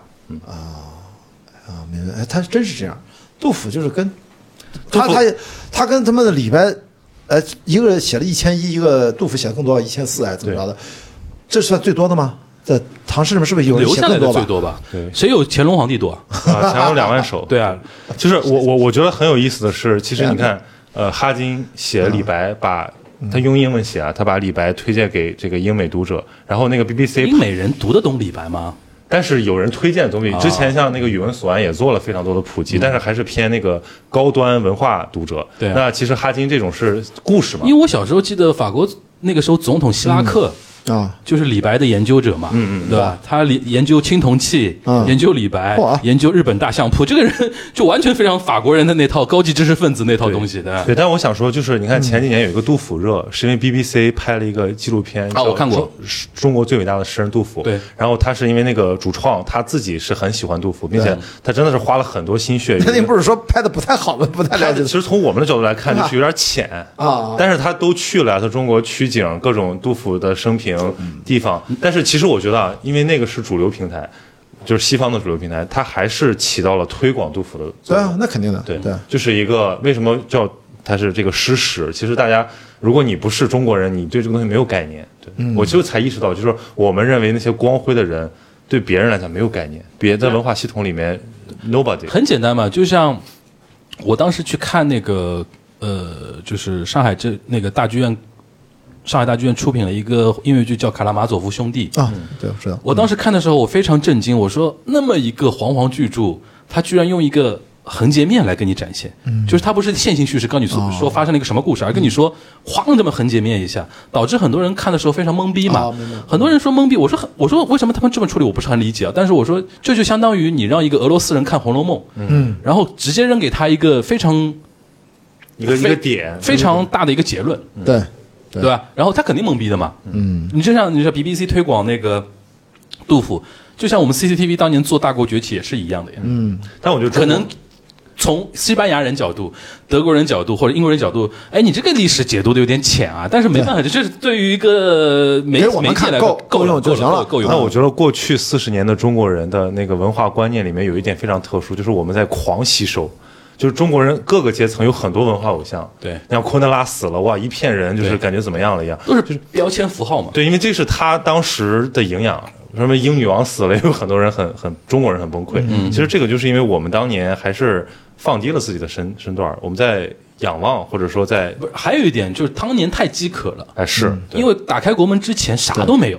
你因为说我的这个情况，那是在八十年代嘛，哎是是八十年代非常厉害，因为我记得那个时候我看了一个、呃 YouTube 上看到一个视频，当时是罗大佑跟高晓松一、嗯一几个人吧，在哈佛做了一个讲演，嗯，做了一个讲演，它主题就是说，呃，改革开放之后的就是中国流行乐，嗯，的一个讲演。高晓松有个观点很有意思，就是说流行乐也好，其他的一些很多品品类的东西也好，中国大大陆现有个现象，就是因为你打开的时候是八十年代打开，嗯，也就是说截止到八十年代打开那个时间节点，过去所有的脉络上的所有的东西，我们都一股脑的吸收，嗯，哦但是我们是没有文脉吸收的，对，就是比如说平行吸收。音音乐这个东西最典型，你先有猫王，再有 Beatles，再有摇滚乐，再有什么什么什么什对么，对或者说前面甚至再有黑人的一些灵魂对乐啊对对那种东西，它是有一个脉络到这样的。对对对对但是我们是八十年代哐一下，又看到霹雳舞啊，对对对对对又看到那个 Beatles 啊，又看到什么，所以说中国人脑子是乱的。学杂了， 一是学杂，第二个其实对于我们来说，我们没有那个脉络的认知之后，所以说我们没有原创。为什么会原创对？原创是要站在巨人的肩膀上人。家是那个藤上结出了那个果儿，对啊咱们没有那个藤的果。对对，对，但是我刚才理解曹宁那个意思，就是我们其实花了四十年时间，终于把那个过程有一点点说嗯捋顺一点哈，捋顺一点吧，对吧？或者至少现在我们有这个问题意识，就是当年我们学杂了，嗯，对吧？这个是非常重要的。啊重新理对。对其实对这个在学术界非常清晰，就是对因为学术的那个脉络，它又非常的隐蔽，它又非常的排斥嗯他者的阐释，非常霸权。你按照他那个方式走下来，你就解释不了你自己的问题、你的困嗯惑，所以你必须要重新另起一章。所以嗯说，所谓什么文化主体性，就是这些提法的必要性就在这儿。嗯如果你不摆脱那个路径对你的这个限制，你其实没法找到真问题。嗯我们聊到学术问题了，聊聊远了啊，就拉回来一 点。就如果让我选的话，我觉啊你得选哪首啊？还是《将进酒》。啊，哎我记得那天我发朋友圈，你还觉得为什么那么？嗯我说我那天集中在哔哩哔哩上找任何版本的啊各种版本的将进酒，将比进酒如说那哎个呃郭郭达达的，啊然 后那个这这个版本的，嗯然后还有那个谁呃那个这个是那个濮存昕版嗯本的，啊还有还有很多人的版本啊什么的，因为我脑子里有一个什么观念啊，就是真的还是这个电影我觉得非常有价值的一点啊。小时候学的东西啊，就是书本上的，对老师也不跟你介绍前对这个他的一个大环境，你也没有或者怎么样体验，而且而且这个东西啊，就是我们小时候背课文这个事情啊，就是背文字嘛，嗯，你很难理解到那种情境。对我小时候看《将进酒》什么感觉？前言不搭后语啊，对就喝大了的表现。哪儿句跟哪儿句也不挨着呀，对，那的确是不挨着， 对吧？都喝大了。但是现在我为什么看《将进酒》特别有感觉的一个点呢？因为我觉得我去年采访巴品托的沈总、沈凯，他身为一个理工男啊，然后又在谷歌中国做到二号二号人物，然后出来自己创业，然后我就问他为什么你放弃这么一个事业来做酒，来做精酿啤酒这个事情？他说，一方面他是沈家后人嘛，因为沈家是做黄酒出身的，这都有然后他说他有一个标准，他说他不他不跟没有喝醉过的人交朋友。我说为什么？他说这是一种酒神精神，嗯，就是你愿意打开自己，对愿意打开自己。我当时其实很受触动，因为我就是他口中从来没有喝真正意义上喝醉过、喝断片儿过的人。所以那时候你就开始嗯没有打开自己，没有打开自 己，我就觉得说，我能，我要尝试着去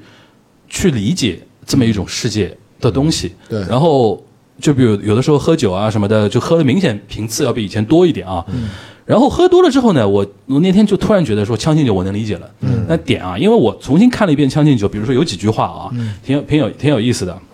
我小时候，你知道“人生得意须尽欢，莫使君尊空对空对月”月这句话，小时候是作为励志的语言来用的，那啊，对吧？就是类似于什么对呃，还有那春风得意马蹄疾那哦种，对，啊还有一个，还有一个就是说，千呃，天生我材必有用，千金散尽还复来。对，这句话是很励志的，对就是我们用的时候都很励哎但现志在。读出了落寞是吧？不是，其实你在这句话里边体现出一个酒鬼的深层的一个问题，就是他将进酒是劝别人喝酒嘛，嗯对对就是说什么岑夫子丹丘生，你别停，对对大家继续喝，对劝别人喝酒，或者说自己也在这个酒局里边人，他关心两件事情，就是钱的问题，嗯，就是很多人会觉得说啊，再喝下去没钱了。对，所以说他会有那个那那句话嘛，叫“五花马，千金裘，呼儿将出换美酒对，与尔同销万古愁”。也就是说，我那些马啊、那些皮草大叶都他妈可以卖掉，不对吧赚？不不贵，就这个个东西，还有一个就是什么，就是呃时间。嗯，对于对于那个就是浪费时间的这个，就是比如说啊他后面还有别的事儿啊，或者怎么样，或者说担心钱。嗯后来因为我自己喝酒喝到后面，就才知道，其实这这才是酒鬼最最希望别人不要去担心的一件事情。嗯，所以说才会有那句就是话你，就喝吧是就吧？天生我材必有用。其实，哎，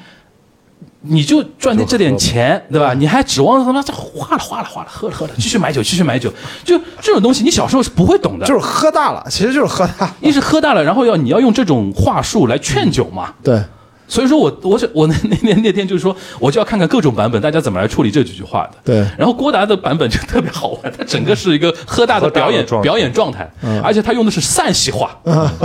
什么什么呼那儿个江苏缓媚灸 嘛，对对个那我个是什么山 东话岑夫子丹丘 生，将进酒，杯莫停啊，北哎莫停嘛， 很有意思就的。是说别对继续喝，就是我的意思就是说，这个电影真的我非常推荐那个，就家长也嗯好，老师带小孩去看的时候。就我我是建议不一定要在影院那种场合，可嗯能有别的人啊，大家影响啊什么的，以后可以作为一种教学电影都可以，嗯对吧？你比如就比如说你读解一下他时候此时的情感，他是感到落寞还是感到对开心？嗯对，尤其那个《朝辞白帝彩云间》，哦，那个《朝辞白帝彩云间复》，杂你的没有情感前面那个李白那一生的那东西，你怎么会体会到他后面“轻舟已过万重山”那一套东西？一定要他扒着那个船舷，跟监狱窗户一样喊：“杨子，你等我，我会来。”然后镜头一转，他突然被特赦了，就嗯是他突然从人生的绝望当中，嗯好像以为他看到了希望，没有，其实他要挂了。 对他没多久就挂了嘛。对啊，所以就是那年冬天就挂了。啊嗯所，所以那天很有意思，我看完下午的那个《长安三万里》，我晚上回家自己喝了点酒，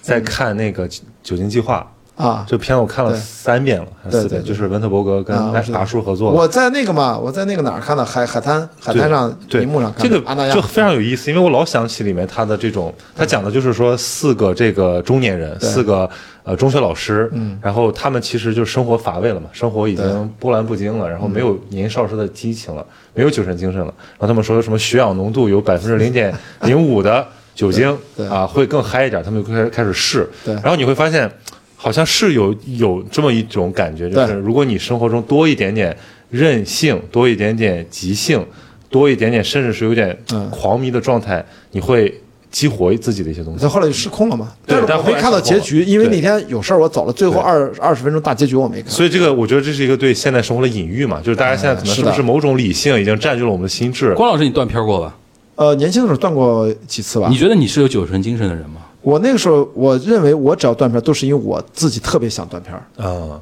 我是酒我那是你算太有高兴那了。你这算这有这算有的酒不醉人人自醉，那你算就是有的我因为庆功宴，我记得在博纳就是那个想工开作，心，对，就是因为太高兴了，就是什么都喝，也不管不顾，也对酒也无所谓，而且还有的有的就是出去玩儿，嗯就是遇到老朋友，都是庆祝。我每次断片儿都是庆酒祝，神精神就是为了开心。那而你且，啊但是你刚才说那个事儿，我发现了，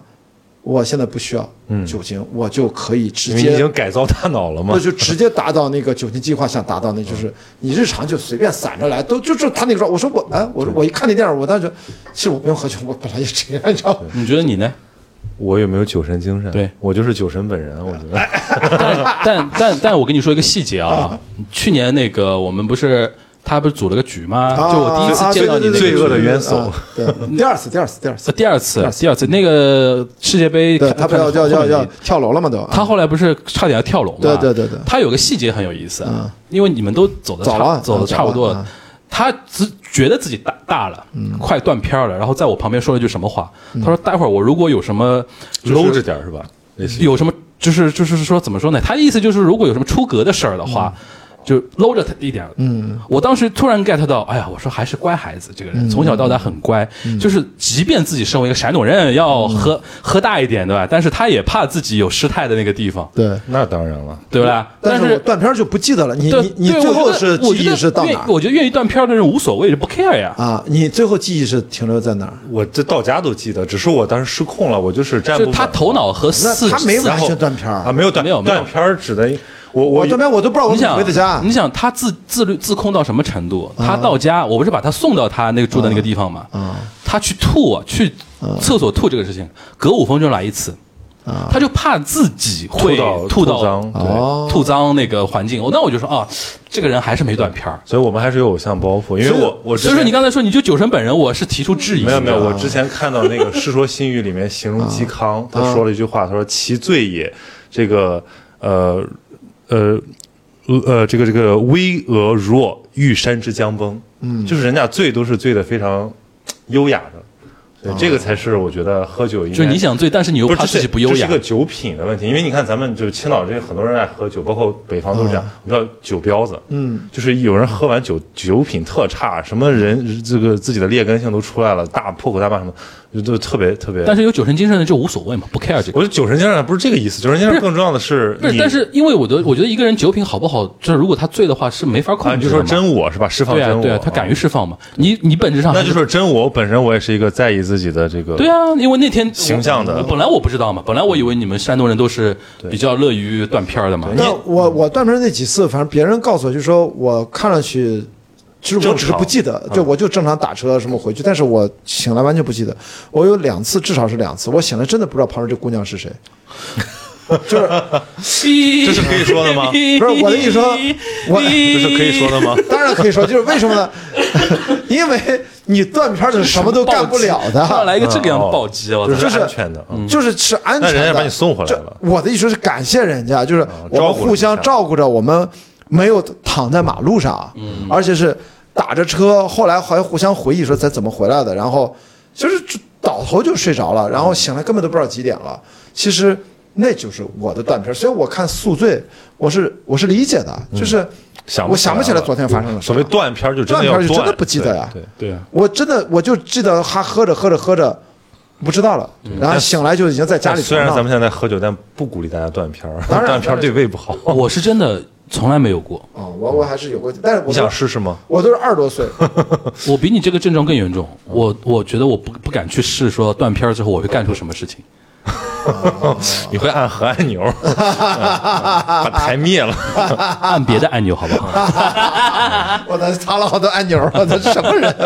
那就是每个人，这就是酒品在在这个地方。对对对对我应对，该不会干啥，因为我一般喝醉了就直接睡觉了。断片儿这种是喝急了，喝混了，每次断都是因为混。嗯但我非常理解关老师说的那种，就是有的时候你其实是要有一种对你日常生活的补偿，嗯可能断片儿、喝醉、大醉是一个仪式。你比如对说啊毕业季，大家就我就我我、对啊我理想中的毕业季就是每天大家大醉，对吧？对但是没有， 大家就是现在大家喝酒很克制，然后我就拼命的找酒喝，拼命的找醉，但是我又别人喝不过我，就我也前两喝不上天，我不是因为这个观影会错过了我这个两个合伙人的婚礼，就是因为嗯我成为我的合伙人，一个是我的十几年的老同事，我老部下，后来我成立创业公司，另外一个合伙人进来，他们俩认识了，在一起七八年。呃，前天晚上婚礼，呃，大前天晚上，反正就是在那天就观影会那天，嗯我第二天这不回去，第二天就昨天上午跟他们一起吃饭嘛，补了张照片啊，发朋友圈什么的。他们就说他们一个老朋友来了，因为迟到了，嗯就咚咚咚咚，先来个什么深水炸弹，咚咚咚，白的快，就就最快速度就倒下了， 你知道吗？就是特别不好意思，就是那种，就是人那就是是高兴，情绪你知道吗？对嗯就是那是他的发小，就也是个女生，咚咚咚来，反正可能就很快，而且后最逗的是，哎，我说没有啊，他不是在跟我聊天吗？因为聊天他也知道在跟我聊什么，嗯他在跟我另外一个好朋友在还因为聊到我嘛，我们俩还在那儿发各种微信，第二天醒来说，我昨天已经喝高了，居然。在没有发错别字的情况下，又怎么又跟你聊了这么多？嗯这就有点叫断片儿了。嗯，就是他都不记得跟我说过这些。嗯，后来一看，我操，我怎么跟挂迪还聊了这么多？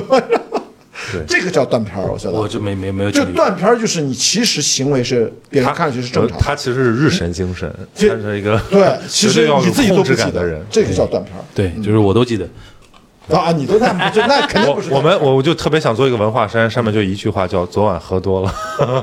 那那你就你穿着说明他没喝多，你知道吗？所以这个李白我，我说回来就是，我就终于明白了，人家电影拍成这样，他不是喝高了，这都不都嗨到，你知道中间他是暗含了另外一首诗，是吧？也这么飞流直下三千尺，嗯疑是银河落九天，等于他不念出来，他嗨的过程当中直接给你拍出来了。嗯，我操，我觉得这种人家视听语言就蛮好的。那段很贵嘛，你不是说？这一段就是他不用再念了，就嗯拿视觉就告诉大家都知道那李白就是荷兰不说嘛，哇，这这人家当年自然界就是这样，人家不是那个夸张，真的就是有高度这种近视加散光嘛，一是银河落九天嘛。有有有这种”，，再加上那时候的酒的杂醇特别 高，喝坏了。嗯而且我跟你说，他们能这样，居然还他妈活到五十多，六十多，六十，他他六六六十嗯六六六十一二嘛，太牛逼了，这是身子骨。对对对平均寿命那时候四十多吧，那个时候对。也就四十多。然后那个，实际话还说回来，就是我觉得长安值得解读的点有很多非常，多值得大家去感受的面也很多层次啊。所以说这个电影是非常难得的一个。说到现在才一个片子，说到上一部，对对对一共十一部。没没没没，我们只只总结最最最近几部啊。只讲重点 那只讲重点说一说八角笼嗯八角中嘛，八角因为你刚才也还是提到了，就是因为这是宝强那个转型之作嘛。嗯对因为我们不把那个大闹天竺算作他的转型之作啊。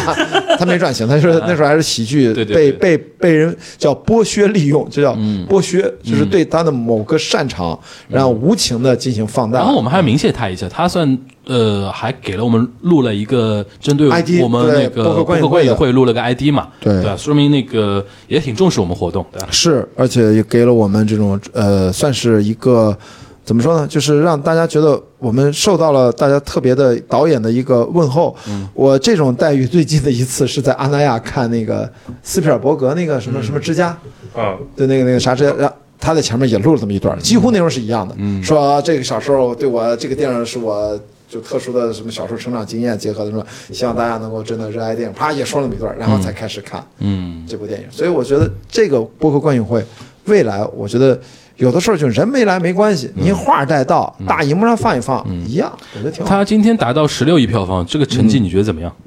呃，没有人想到，我觉得没有人想到，因为这个电影在上映之前被各种人不看好。 被各种人不看好，我这个也是我看完了，我说咱赶紧要要做这个事，点映非常早。嗯，我看完了，因为咱那时候已经确定要做它，看完了之后，我操，我说这个会很好的，但是能这么好，我我是想不到，咱必须得承认啊。你是说票房对吧？票房票房对，因为之前没概念，嗯，但是看完了之后你就明白，原来他是内心相信这个东西，你通过他的表情、他的眼神、嗯他的状态，我就理解这个东西是他的故事，嗯，他就这是他我的，突然想到那自己个推找荐到了自己推荐你过两天去看那个许志远老师十三幺最新一集，啊，还有跟谁啊？采访李景亮，哦哦，是吗？这是哎呦最那新个看一看然后那那个画啊面笑死我了，李景亮。卡他脖子，你知道吧？啊勒勒啊 锁喉，啊啊啊然后许志远呼吸困难的一个表情张被大他们脸用红被他们用来做封面，很好很好玩。啊，直接直接锁，啊呃，我这真有讲到搏击嘛，我突然想到有这么一这个个光老师这么说，我想起来，我当时都冷嘲热讽过。我说，我看了王宝强导演，我说怎么现在什么人都想出来做导演？但是啊我、我看了之后，我又看了你的那个评价，嗯就你说的嘛，就是说王宝强他在这个行业里摸爬滚打这么多年，他最后还是愿意压上自己的名誉，很是很多投资来做这么一个东西，还是值得敬佩。因为他这是寻找自己，对是最难的，因为我们很轻松的说出一句话，嗯叫接受自己，嗯这句话特别容易就说出来。但是真正的接受自嗯己，你不得先真正的让真正的自己浮现出来吗？对我们大部分的时候，我们的所谓的真正自己是被层层包裹、层层规训、层层的自我不情愿的被强行塑造成一个样子。你接受那个东西吗？你接受你就瞎了呀，怎么可以那样？所以说，首先在很轻松的说出一个接受自己之前，你是不是要花巨大的心力去让真正的自己浮现出来，冲破那些外在的一些困境？王宝强导演现在可以称之他为导演，你要要拍。只拍前面那一部，我都说啊，王宝强演员对吧？人家现在作为一个导演，经历了这些波折，要相信原来的自己是那样的，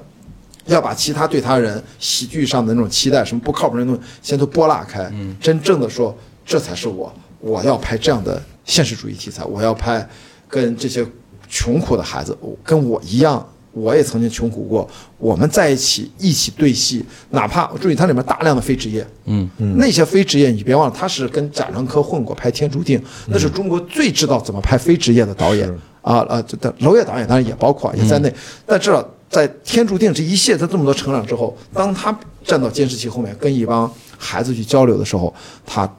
我觉得他是找到了自己。浮现出来，拥抱它，嗯，然后进行创作。这个过程他走了几年，你想从那个，天竺是一七八17一年七八对年嘛，而且这一路的心路历程而且他还拿过金扫帚奖，啊，他他去了，他唯一的去领 的吧，他应该唯一的，这个就态度很说端正王宝强真的就有一种朴实不改本色。他也没有觉得这个东西对他有多么大的伤害。嗯真的，我觉得这个是就是心态上的我问题。觉得他底层上来的人不觉得这是个对呀、啊伤我也不害觉得，就就就我就接受你的批评嘛，也就这样嘛，对吧？那很好玩儿，对。对吧？因为很多人还是自 ego 嘛，我比较非常大希望王宝强能够把自己的风格做大做强，真的是一个独特的风景，因为他这种经历的演员嗯几乎没有。当然，他他最终如果一直拍下去嗯你，记得那天我们做完这个活动，啊嗯，我们不是 C 总啊、Steve 你我还有那个刘丽，我们不是一起吃饭嘛？对啊然后我们说了一个话题，我说哪天宝强把自己的故事拍出来，对对，无敌的，对，他再老一点，回头拍他的人生传记，把自己的一些而且剪些一些当时的那个片段进去，不是他主要是要放下自己的一些执念，因为他身上他遇到的很多事情，其实用一种传统观念来说，可能以他现在的修为接受不了他是接受不了去剖析自己的，因为我们在过去二三十年这个大环境下，就中国电影当导演这事儿，曾经一度啊，首先呃，电影学院垄断了一段时间，对然后后来其他的科班院校也基本上是垄断的。就是我们想一想，真正的特别特别草根的导演。拍电影还是有的，但是特别特别草根，成长起来变成了导演能拍到二十亿将近，是没有的吧？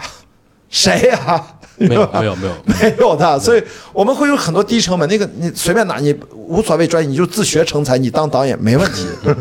你又看着了，啊。啥对啊对啊，就许志远那个。啊啊啊！我痛苦面具。 我今天看到这个封面笑死了，我十真的啊十字固十字固啊啊不什么十字固不是这个锁喉嗯锁呃就是锁死对对对对对。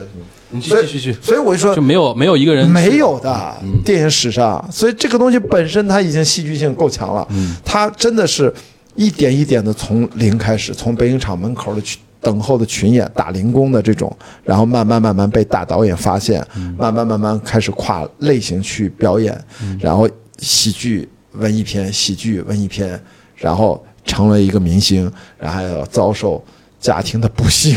然后被全民去八卦，然后但是又拍许三多，然后就是啊，先拍许三多，然后被大家就很亲切，又接纳了他，一路也都是，反正我相信他还是就是那种人缘特别好的这种从业者啊，还保持着基本的这样的一个谦逊啊，然后当他要去做创作者，去自己当导演的时候，他又。把他可能能有多少，反正也往里压宝嘛，压住嘛，反正把能压的肯定压了一些，对吧？已经也不是一般人能做得到的，那已经代表了很多他的信念嗯和他的信心。然后人家现在取得不管什么样最终的成绩，这是人家应得的嗯啊，deserve it，对吧？这个你不服服不服已经不重要了，嗯，呃，这这他就是代表一种。我觉得，当然，陈思诚在上面说，他也是代表一种。你服不服不重要，截止目前为止，人家消失的他，不管文本如何35，专业对吧评评价，人家是已经奔着三十亿以上、三十四以上去了，嗯，呃，已经进入到整个中国影史的票房的前十了吧？应该进入到前十了，嗯，所以王宝强这种， 他而真且的很王宝强讲自己也会把陈思诚讲 进去的，他的一路上没少过陈思诚，包括这次陈思诚站在他背后啊，啊。对对对，这就是最后挺他嘛。该借钱借钱，该干嘛干嘛。我就所以说，你看，就是这个事儿，电影它就是有魅力的地方，就是它会出现这种，嗯，日常生活你遇不到的这种故事。好，呃，我们花了大概一个半小时左右的时间嗯啊，就是跟大家稍微回顾了一下嗯七月份的七月份，对，三部重头的那个国产电影嗯啊。然后那个我们最后花点时间来总结一下我们这一季吧。对，就是我先想问一下关老师，你这一嗯季做下来，你自己有什么感受吗？有改变吗？对你来说，对你本身来说有改变吗？认知也好，一些观察也好，一些一些既有的一些尝试的打破也好，嗯嗯，其实我从来我一一般不会想改变，我一般都会还是回看那个 why。我经常我我做事永远那个 why 是最重要的啊，就是一开始出发的时候那个 why 和你做一定阶段你要回头去，就这初心这个词儿太文艺了，嗯。就非常直白，就是 why 我们为什么要干这个事儿？为了赚钱嘛。OK，最好别赔钱， 就是赚是前提，这是咱们合作的很重要的一个原因和一个基本的一个条件啊。因为这是个合作，如果是我自己的事儿，其实有时候另外一回事。我这个 why 我觉得是疫情，我想说的是这个，就是在我不是不只是播客观影会是播客这件事情，我又拿下来重新做，不就是因为二零二零年的三月份我在菲律宾的时候，我就天天做直播，我做了嗯一百场直播呀，我才开始启动我的播客呀，我已嗯经训练了一百天，天天直播，几个小时的都有，所以那个时候聊什么呢？日常话题任何话题，哦我的生活我在这儿干嘛呢？每天就是就是跟播大客家马聊拉天，松，直播马拉松，直播那时候播播客我都没想那么多，每天播多少时间？就每天晚上就是聊两个小时、三个小时、四个、五五个、六的都有，取决于大家谁上线来跟我聊天。 OK 所以我呃，而且那个时候我还做了一系列叫《海外疫情下的中国人》，嗯，连了六七十个世界各国啊，非洲的什么都有，嗯，你在哪里？你是谁？你被困在那里？当地疫情什么情况？因为当时中国是没啥事儿的，海外不都已经那啥，咱们封锁起来了嘛，所以我做了大量的乱七八各种主题，包括中国电影电影院关了，我联系了好多院线经理和那个以前的同行，就说中国电影院该怎么办啊？因为电影院就活不下去了，嗯，所以这次博客观影会，我认为其实某种程度上是对过去疫情三年的一个从心灵层面上的一个自我交代的延续，就是我们最终要对自己有所交代。这个交代它不是一时一刻，我们很多时候疫情之后，我们大家有很多东西表达不清楚，也无处释放，无处抒怀。我觉得至少在我们的能力范围之内，刚好我们在做播客，刚好我是电影从业者，我觉得这件事情无形当中，为什么大家都要来？他们难道就喜欢来给我们送个几十块钱或者一百多块钱吗？就来看个电影吗？没有，我觉得我们是找到了那个冥冥之中的一个暗号和一个密码，就是我们需要彼此在肩并肩的坐在这儿，在黑暗的里面看个荧幕，其实人跟人再多多待一会儿，嗯，就这个东西。然后我觉得播客观影会，再加上后面我们又强化了它，仪式感在，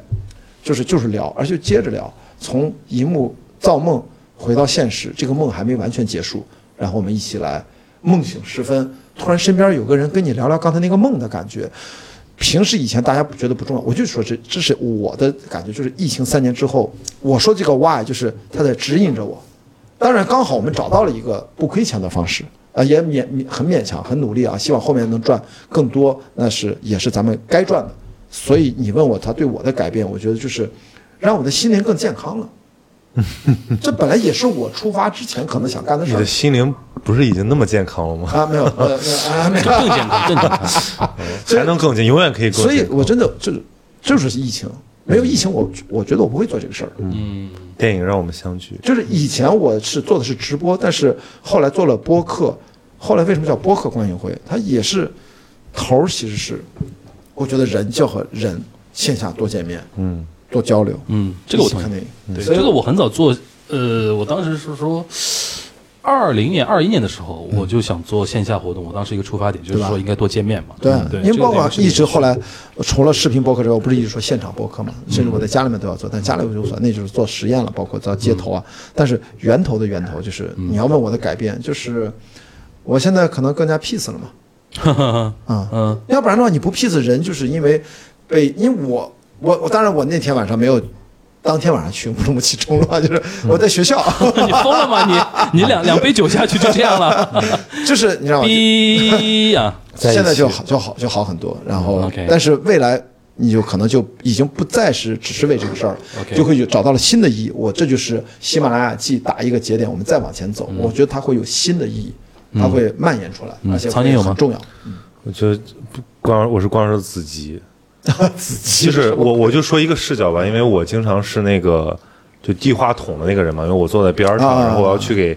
就是甚至有的时候就是大家太踊跃了，反正我就随便选一个，因为我们时间确实有限，我就看到很多人那个被选没有被选中那个落寞的表情，哦然后我哎包括从他们那种踊跃里面，我就看到了一个，呃，作为影迷的自己，就是因为我刚才讲的那个，为什么看电影去影院看电影这件事有点落寞，其实就完全我自己的感受。因为我当时刚上班的时候，我经常一个人去看电影， OK，对，夜尤其是夜场，夜场你随便选啊，然后也没有人啊，但是你会觉得很落寞，然后你回家花一个小时去豆瓣上看一看，看一看怎么夸怎么骂，然后你自己有的时候还有兴趣写一写，甚至把它写成稿子什么的。但是我就觉得说，如果有一个机会，大家能够在一起说一说，是一个情绪的释放，一个消解。然后就是我觉得一个看完电影能跟身边朋友聊一聊，或者说像咱们这样跟一些你喜欢的主播和呃志同道合的听友聊一聊的一个活动，会比你看完电影孤独这个孤独的走出电影院心态健康一点。绝对的，就有了这一绝对点，的我就觉得就 OK 了。绝对的，对，嗯反正每次，而且比如说有的时候还会有欢声笑语啊，还有一些还有一些意外的启某发种。程度上我们抢了很多史蒂夫老师的单，我操， 对，所而以且说我们第二季要啊我拉史蒂夫入伙嘛，就还有一点啊，就跟今天那个微信把那个它的那个标注功能推到广到公众号一样，它最早是在微信实实践这个功能的，微 就是微信读书最早微信读书啊对，就是任何文本都有无穷阐释空间。嗯，然后我也是从我们的哎，那个标注是谁标注？是作者还是说读者？不是是读读者标注，对，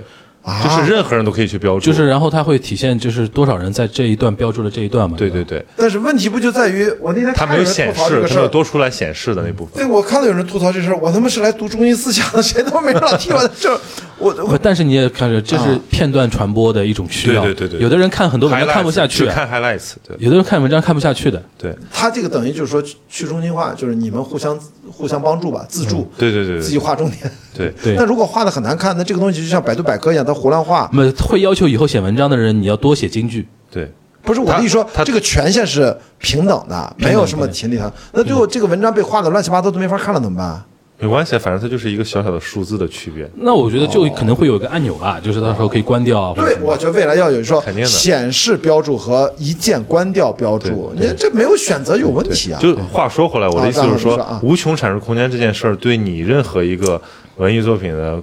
这个受众和欣赏者来讲，都是刺激。我经常被我们的听众的发言刺激到，我说的太好了，嗯，然后对我们的一种重新的塑造，比如说呢，比如说女性视角啊，就是动不动三个男的聊一大堆东西，人女的说我不同意，我没感觉。我说我操，太对了。 对我们，我们下一季如果再做的话，我们就加大女性嘉宾的比例。 这是我唯一的想法。啊你来约好吧？我来约，好，就不要老是随便看下我白眼，你 KPI，看我白眼翻的明显不对明显啊，了你。不要老下 KPI，你得帮着实现啊。那个，我你说你啊我最大的改变就是，我看电影或者说我所谓的那种文青式的看影电影的眼光啊，有一个很大的变化的节点是一六年年底我自己投了一个影院开张之后啊，对对。哦然后从那个时候之后呢，就这个是对是对对对对对看电影有多多一重的那种角度，是有了账本思维，一是账本，第二个就是哦我我不是会放的好还是放的不好，我会有一种感觉，因为原来你是一个坐标独系立的丰，富了。哎什么叫放的好？哎电影放的好电影的票房排场你上排座率片呀啊，就对啊，排的，你影院经理怎么排啊？对对，所以说我才会说一开始说，比如说看《前任三》什么的，我就让我们经理少排一点，我觉得这种嗯片子怎么会好？后来打脸嘛，就不断的在学习这种过程，你要。其实你要这次观影会也算你的一个排片了，对吧？你不们是，选是了啊就是我的我的一个意思就是说，一六年是我的一个对16丰富的一个视角，今年又是一个丰富的一个视角。今年丰富的视角让你站在最新的一批受众的角度去看，因为很多人看电影跟你的角度真的是不太一样。我经常我经常有的时候，比如说。呃，嗯所谓卖弄一下，说有的有一些观众，比如说看片量不够啊，什么什么的。但有的时候你倒过来谦卑的想一想啊，就看电影是很民主的一件事情，很公平的一件事情。对干嘛每个比量人呢每个人不是你每个人在一部电影里边获得的情绪价值，可以不同的。呃呃，但是我觉得就好就好在我们播客观影会从来没有说必须看过一千五百部以上的对，才能买票，我们我从来就们无我们所不谓。是那种影评，你知道有一种影评就是它是靠着鄙视和优越感来支我们配大这家的个。活动型经常偶遇的路人都买了就来参加，对啊都不我知道这是啥。我现在越来越觉得都可说，以啊我现在越来越觉得说，一一部电影有的时候大家起来分享那些点，是我之前没有考虑过的，或者说没有如。你大概能猜到会有这些点，但是有如此鲜活，然后生动的一个话语，对点出这一你点。举几个例子？就比如说不止不休那一场，对，不止不休就某人不在嘛，我不在对吧？了就是那、哦，那你不知道，对，人在那澳洲都说不好了，意思都说了他不在的。就那一场，那一场，那一场太好了。魏一平、艾哲真的那一场哇太好了，那个我我是没想到，因为我们台上四个媒体人，对包括对对关老师，我们算算四个媒体人是嘛的，是对的吧是的？台下其实因为那个艾哲跟魏一平他有自己的朋友圈嘛，他们发了那个那个消息之后对，有很多看了他们朋友圈之后的一些曾经的媒体人或者现在还是媒体人，对观众，有的人可能现在做了做了投行啊，对有的人做了营销啊或者怎么样，他们默默的那天在现场，对对而且哎很巧，我们都点到他们来发言了，对吧？有点重温旧梦那个，不是重温旧梦，大家都有一种哎，在节目里面不能讲的那种感觉的东那个东西。然后你突然有一种感觉，就是我们是经历过那个年代的，然后那个时候你可以说是。呃，什么重温旧梦也好、啊，呃理想主义嘛同同文层的还是有些互理相想主义取暖也好，对对但是那个场，我记得那天很多年轻的人被我们聊哭的，对吧？尤其尤其当艾哲说到一些当年的发生的一些非常社会上不公平的一些事情的时候，很多人一开始震惊，后面是有有流泪的嘛。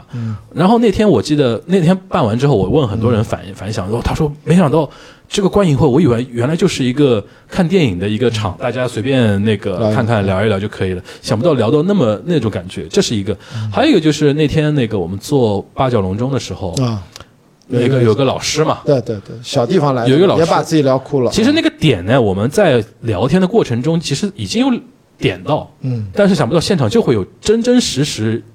有，对就是说所谓的小镇做题家对对对对起来的，然后他越聊越觉得自己的那种是那的，种感觉起来了，对吧？然后你就会知道说，线下它有一个最大的魅力，就是你只但凡上网上的多的人啊，嗯现在网联网络上流行流行哪些流行词儿啊，嗯流行哪些标签啊，最近大家又在讨论什么啊，你大概能够懂这个这些东西。嗯但是当一个实实在在的那个人出现在你面前讲这这段话的时候，那个能量是非常强大的。对，我觉得当那个那天你记得那个老师说到自己也是小地方来的，对嗯之后全场唰一下就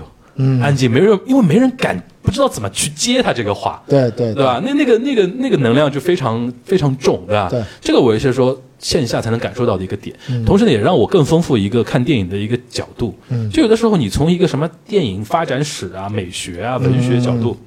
你可以这么看，对但有的时候你会觉得说每个人的生命的个体的体验是先有感受嘛，每个人不一样，对每个人都不一样。可能这个点在你看来是个笑点，对，是一个喜剧点，嗯在别人那里就非常心有戚戚焉是的。那种感觉啊、那那个是让我看以后看电影的那个角度可以更丰富一点嘛。张你要曹宁从曹宁的角度，因为因为经过那个年纪啊，那个时代，就是在不止不休那一场，你要知道，现场很多年轻观众根本不知道孙志刚事件是怎么回事儿，嗯他也没法。但是像我们那个年纪，像那个嘉宾，我们是亲历全过程，对见证所有的社论、当时的新闻评价和所有的国家的政策随之的调整。那个时候你参与的时代，你会觉得我是这个时代的一份子。我的发声、我的行为、我的日常的努力，大家是洪流当中一个浪花，你都是有意义的。嗯就那种感受，你知道，在那个电影，其实他现场研究就查嘛，查完再一看那个电影讲的故事，所以就变成了那种氛围。他会唤醒的哦，其实是电影不是在胡说八道，嗯，这个电影可距离真实其其实差远了。对，电影呃真实那太精彩所以了，说也就考验我们每体一次嘉宾。啊就有的时候嘉宾没选对啊，现场大家聊的方向可能真的会有点偏。对对对那天如果不是台上这四个人，不是艾哲，不是魏一平来的话，对可能很多年轻人看这部电影的时候，他就会理解为，因为你知道很多人把这个电影当励志电影来看的，哎，是对对就是一个那个白客演的这么一个累了，对，错位对对吧？就是这个是非常可惜的一个点啊，就是但是我们觉得还好有播客观影会这么一种活动一个视角，虽然我们我们现在的声量在互联网上没有那么强大啊，但是希望说大家都能嗯马上加强大，嗯但说强大就 强大，希说望变身就变身。啊希望大家、家都能够加入到这么对对嗯一个活一个一个活动中来吧，对吧？然后因为还有一个改变，我觉得对樊叔其实还有一个很大的改变，就是从一开始做吧，我觉得他会觉得这个事儿特别重，特别累。 做到后来，突然七月企划三四场做完了，你会觉得这会很累吗？还是七月份很累吗？你觉得？我觉得这是不是就已经开始适应了？你帮我，配人，我就不累了 呀。不是，我可以多干点儿，反正这些我又不出于训练或怎么着的，就是我会觉得把这个东西，一呃，就有有两点，一个是我们执行的层面上，怎么让它就是性价比更嗯好，或整体上我们要呃通过协作；另外一个就是对于观众而言，他不会觉得这个东西，我们也要规避一个就是。你干嘛又来掏我钱包，对吧？你怎么那种？就是他，我本来没想看那么多电影，难道因为我要看那么多电影吗？就是我们要我给就他想更看一眼曹宁，妈的每天、啊就是每啊个礼拜花九十九，那对怎么这行？这这看的有点多，你知道，有点烦。所以这个事情它是一个相互的，我觉得会让大家找到，我们一定要找到就是下一个阶段发展，大家会都从操作的层面和接收的层面更游刃有余，嗯更轻松、更愉快，更加会觉得呃没有那么疲惫的感觉，不然这个事儿做不长。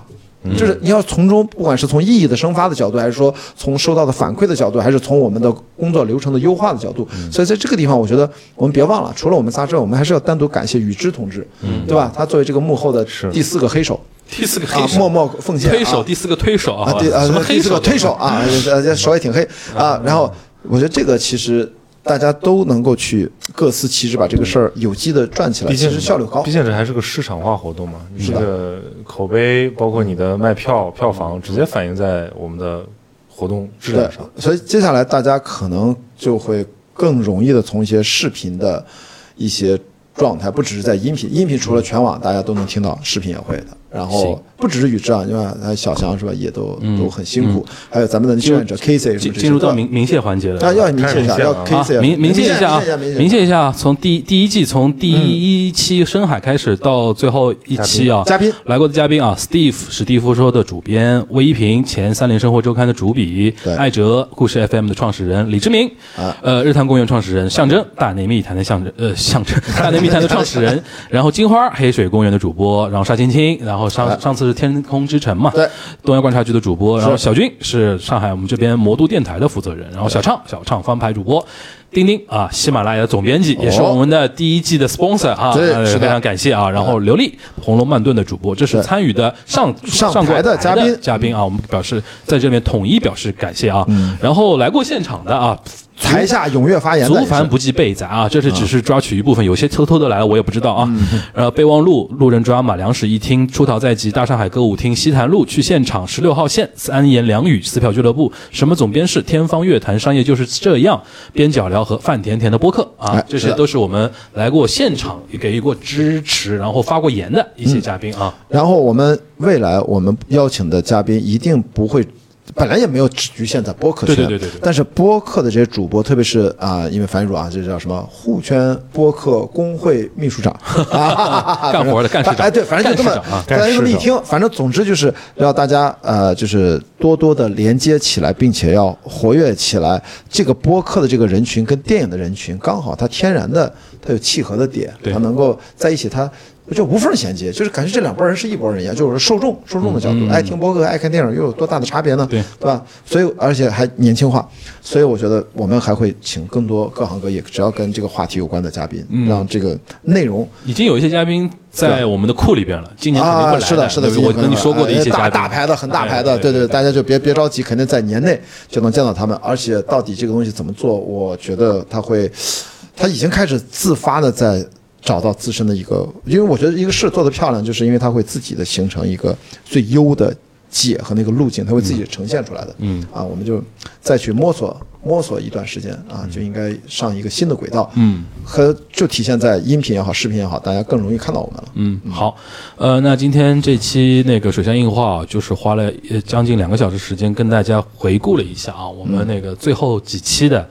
呃，就是博客观影会的最后几期国产大片儿的那那些话题啊，然后给到我们的一些震撼是远远不及，呃，远远不止一场活动能够聊清楚的啊。 哎封然城后没怎么说，就是因为我们明天去明天单独把更多的因都为放到大明天嗯大。家到时候可以在喜马拉雅上面听到我们单独聊封神的那一期节目，所以说，呃，我们今天不会特别展开太多啊，因为虽然除了我之外，两位已经看了啊，要真的要说的话也说得出来，但是无所谓。嗯对呃，但是呢，这一期的一个呃收官是我哎们会提前提，就是提今天是提前录，但是是会等那个封神那场做完之后，他先喜上马喜马那期上了之先上后，我们再哎再再上的啊，然后作为我们这一季的一个收官，是然后封神之作，哦对，然 后然后大家可以期待一下第二季，第二季组呃到时到时候以一个怎么样的形式跟大家再见面啊？对然后希望不会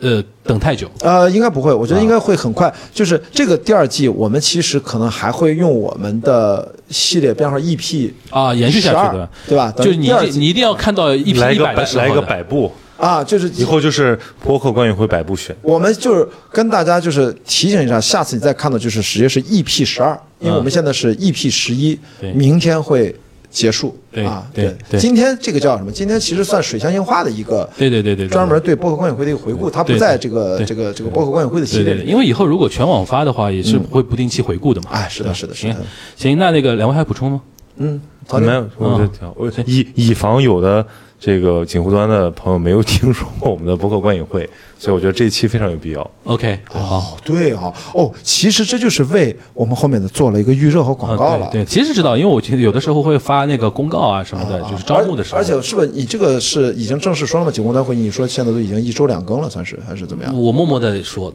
我默默的跟，也不不公开不公开说， 啊不然又会被催更， 啊啊啊！啊我我还以为会被人骂，啊、怎么你又卷起来了？骂已经无所谓了啊。哎，我也默默的变成了一周两更，哎，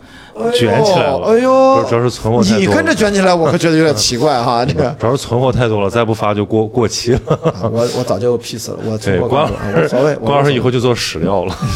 关老师上次跟我说他可以跟说谁一年嘛跟谁录？跟师展录了一期对吧啊？对两三对年对前到现在还没对放出来。那那以我后放出来更有意思了。我跟那个就是他不是提醒我那个那个呃格拉马才旦导演对吧？以以后会拿出来，啊就是史料我俩价值聊的还啊不错。对对，我是建议议他今年做一个引人回顾，嗯，然后把那个万马才旦那一期放出来啊。这个我我们不不扯远了啊，啊不扯远回来那回个来今天时间已经够久了啊，那我们那个期待大家继续支持我们的水乡音画，同时也支持我们线下的博客观影会的第二季啊。希望说大家以后哎在影院见吧，对对吧？影大院家见可以积极发言，好吧对？那今天这期节目就到这边，大家好拜拜。拜拜。拜。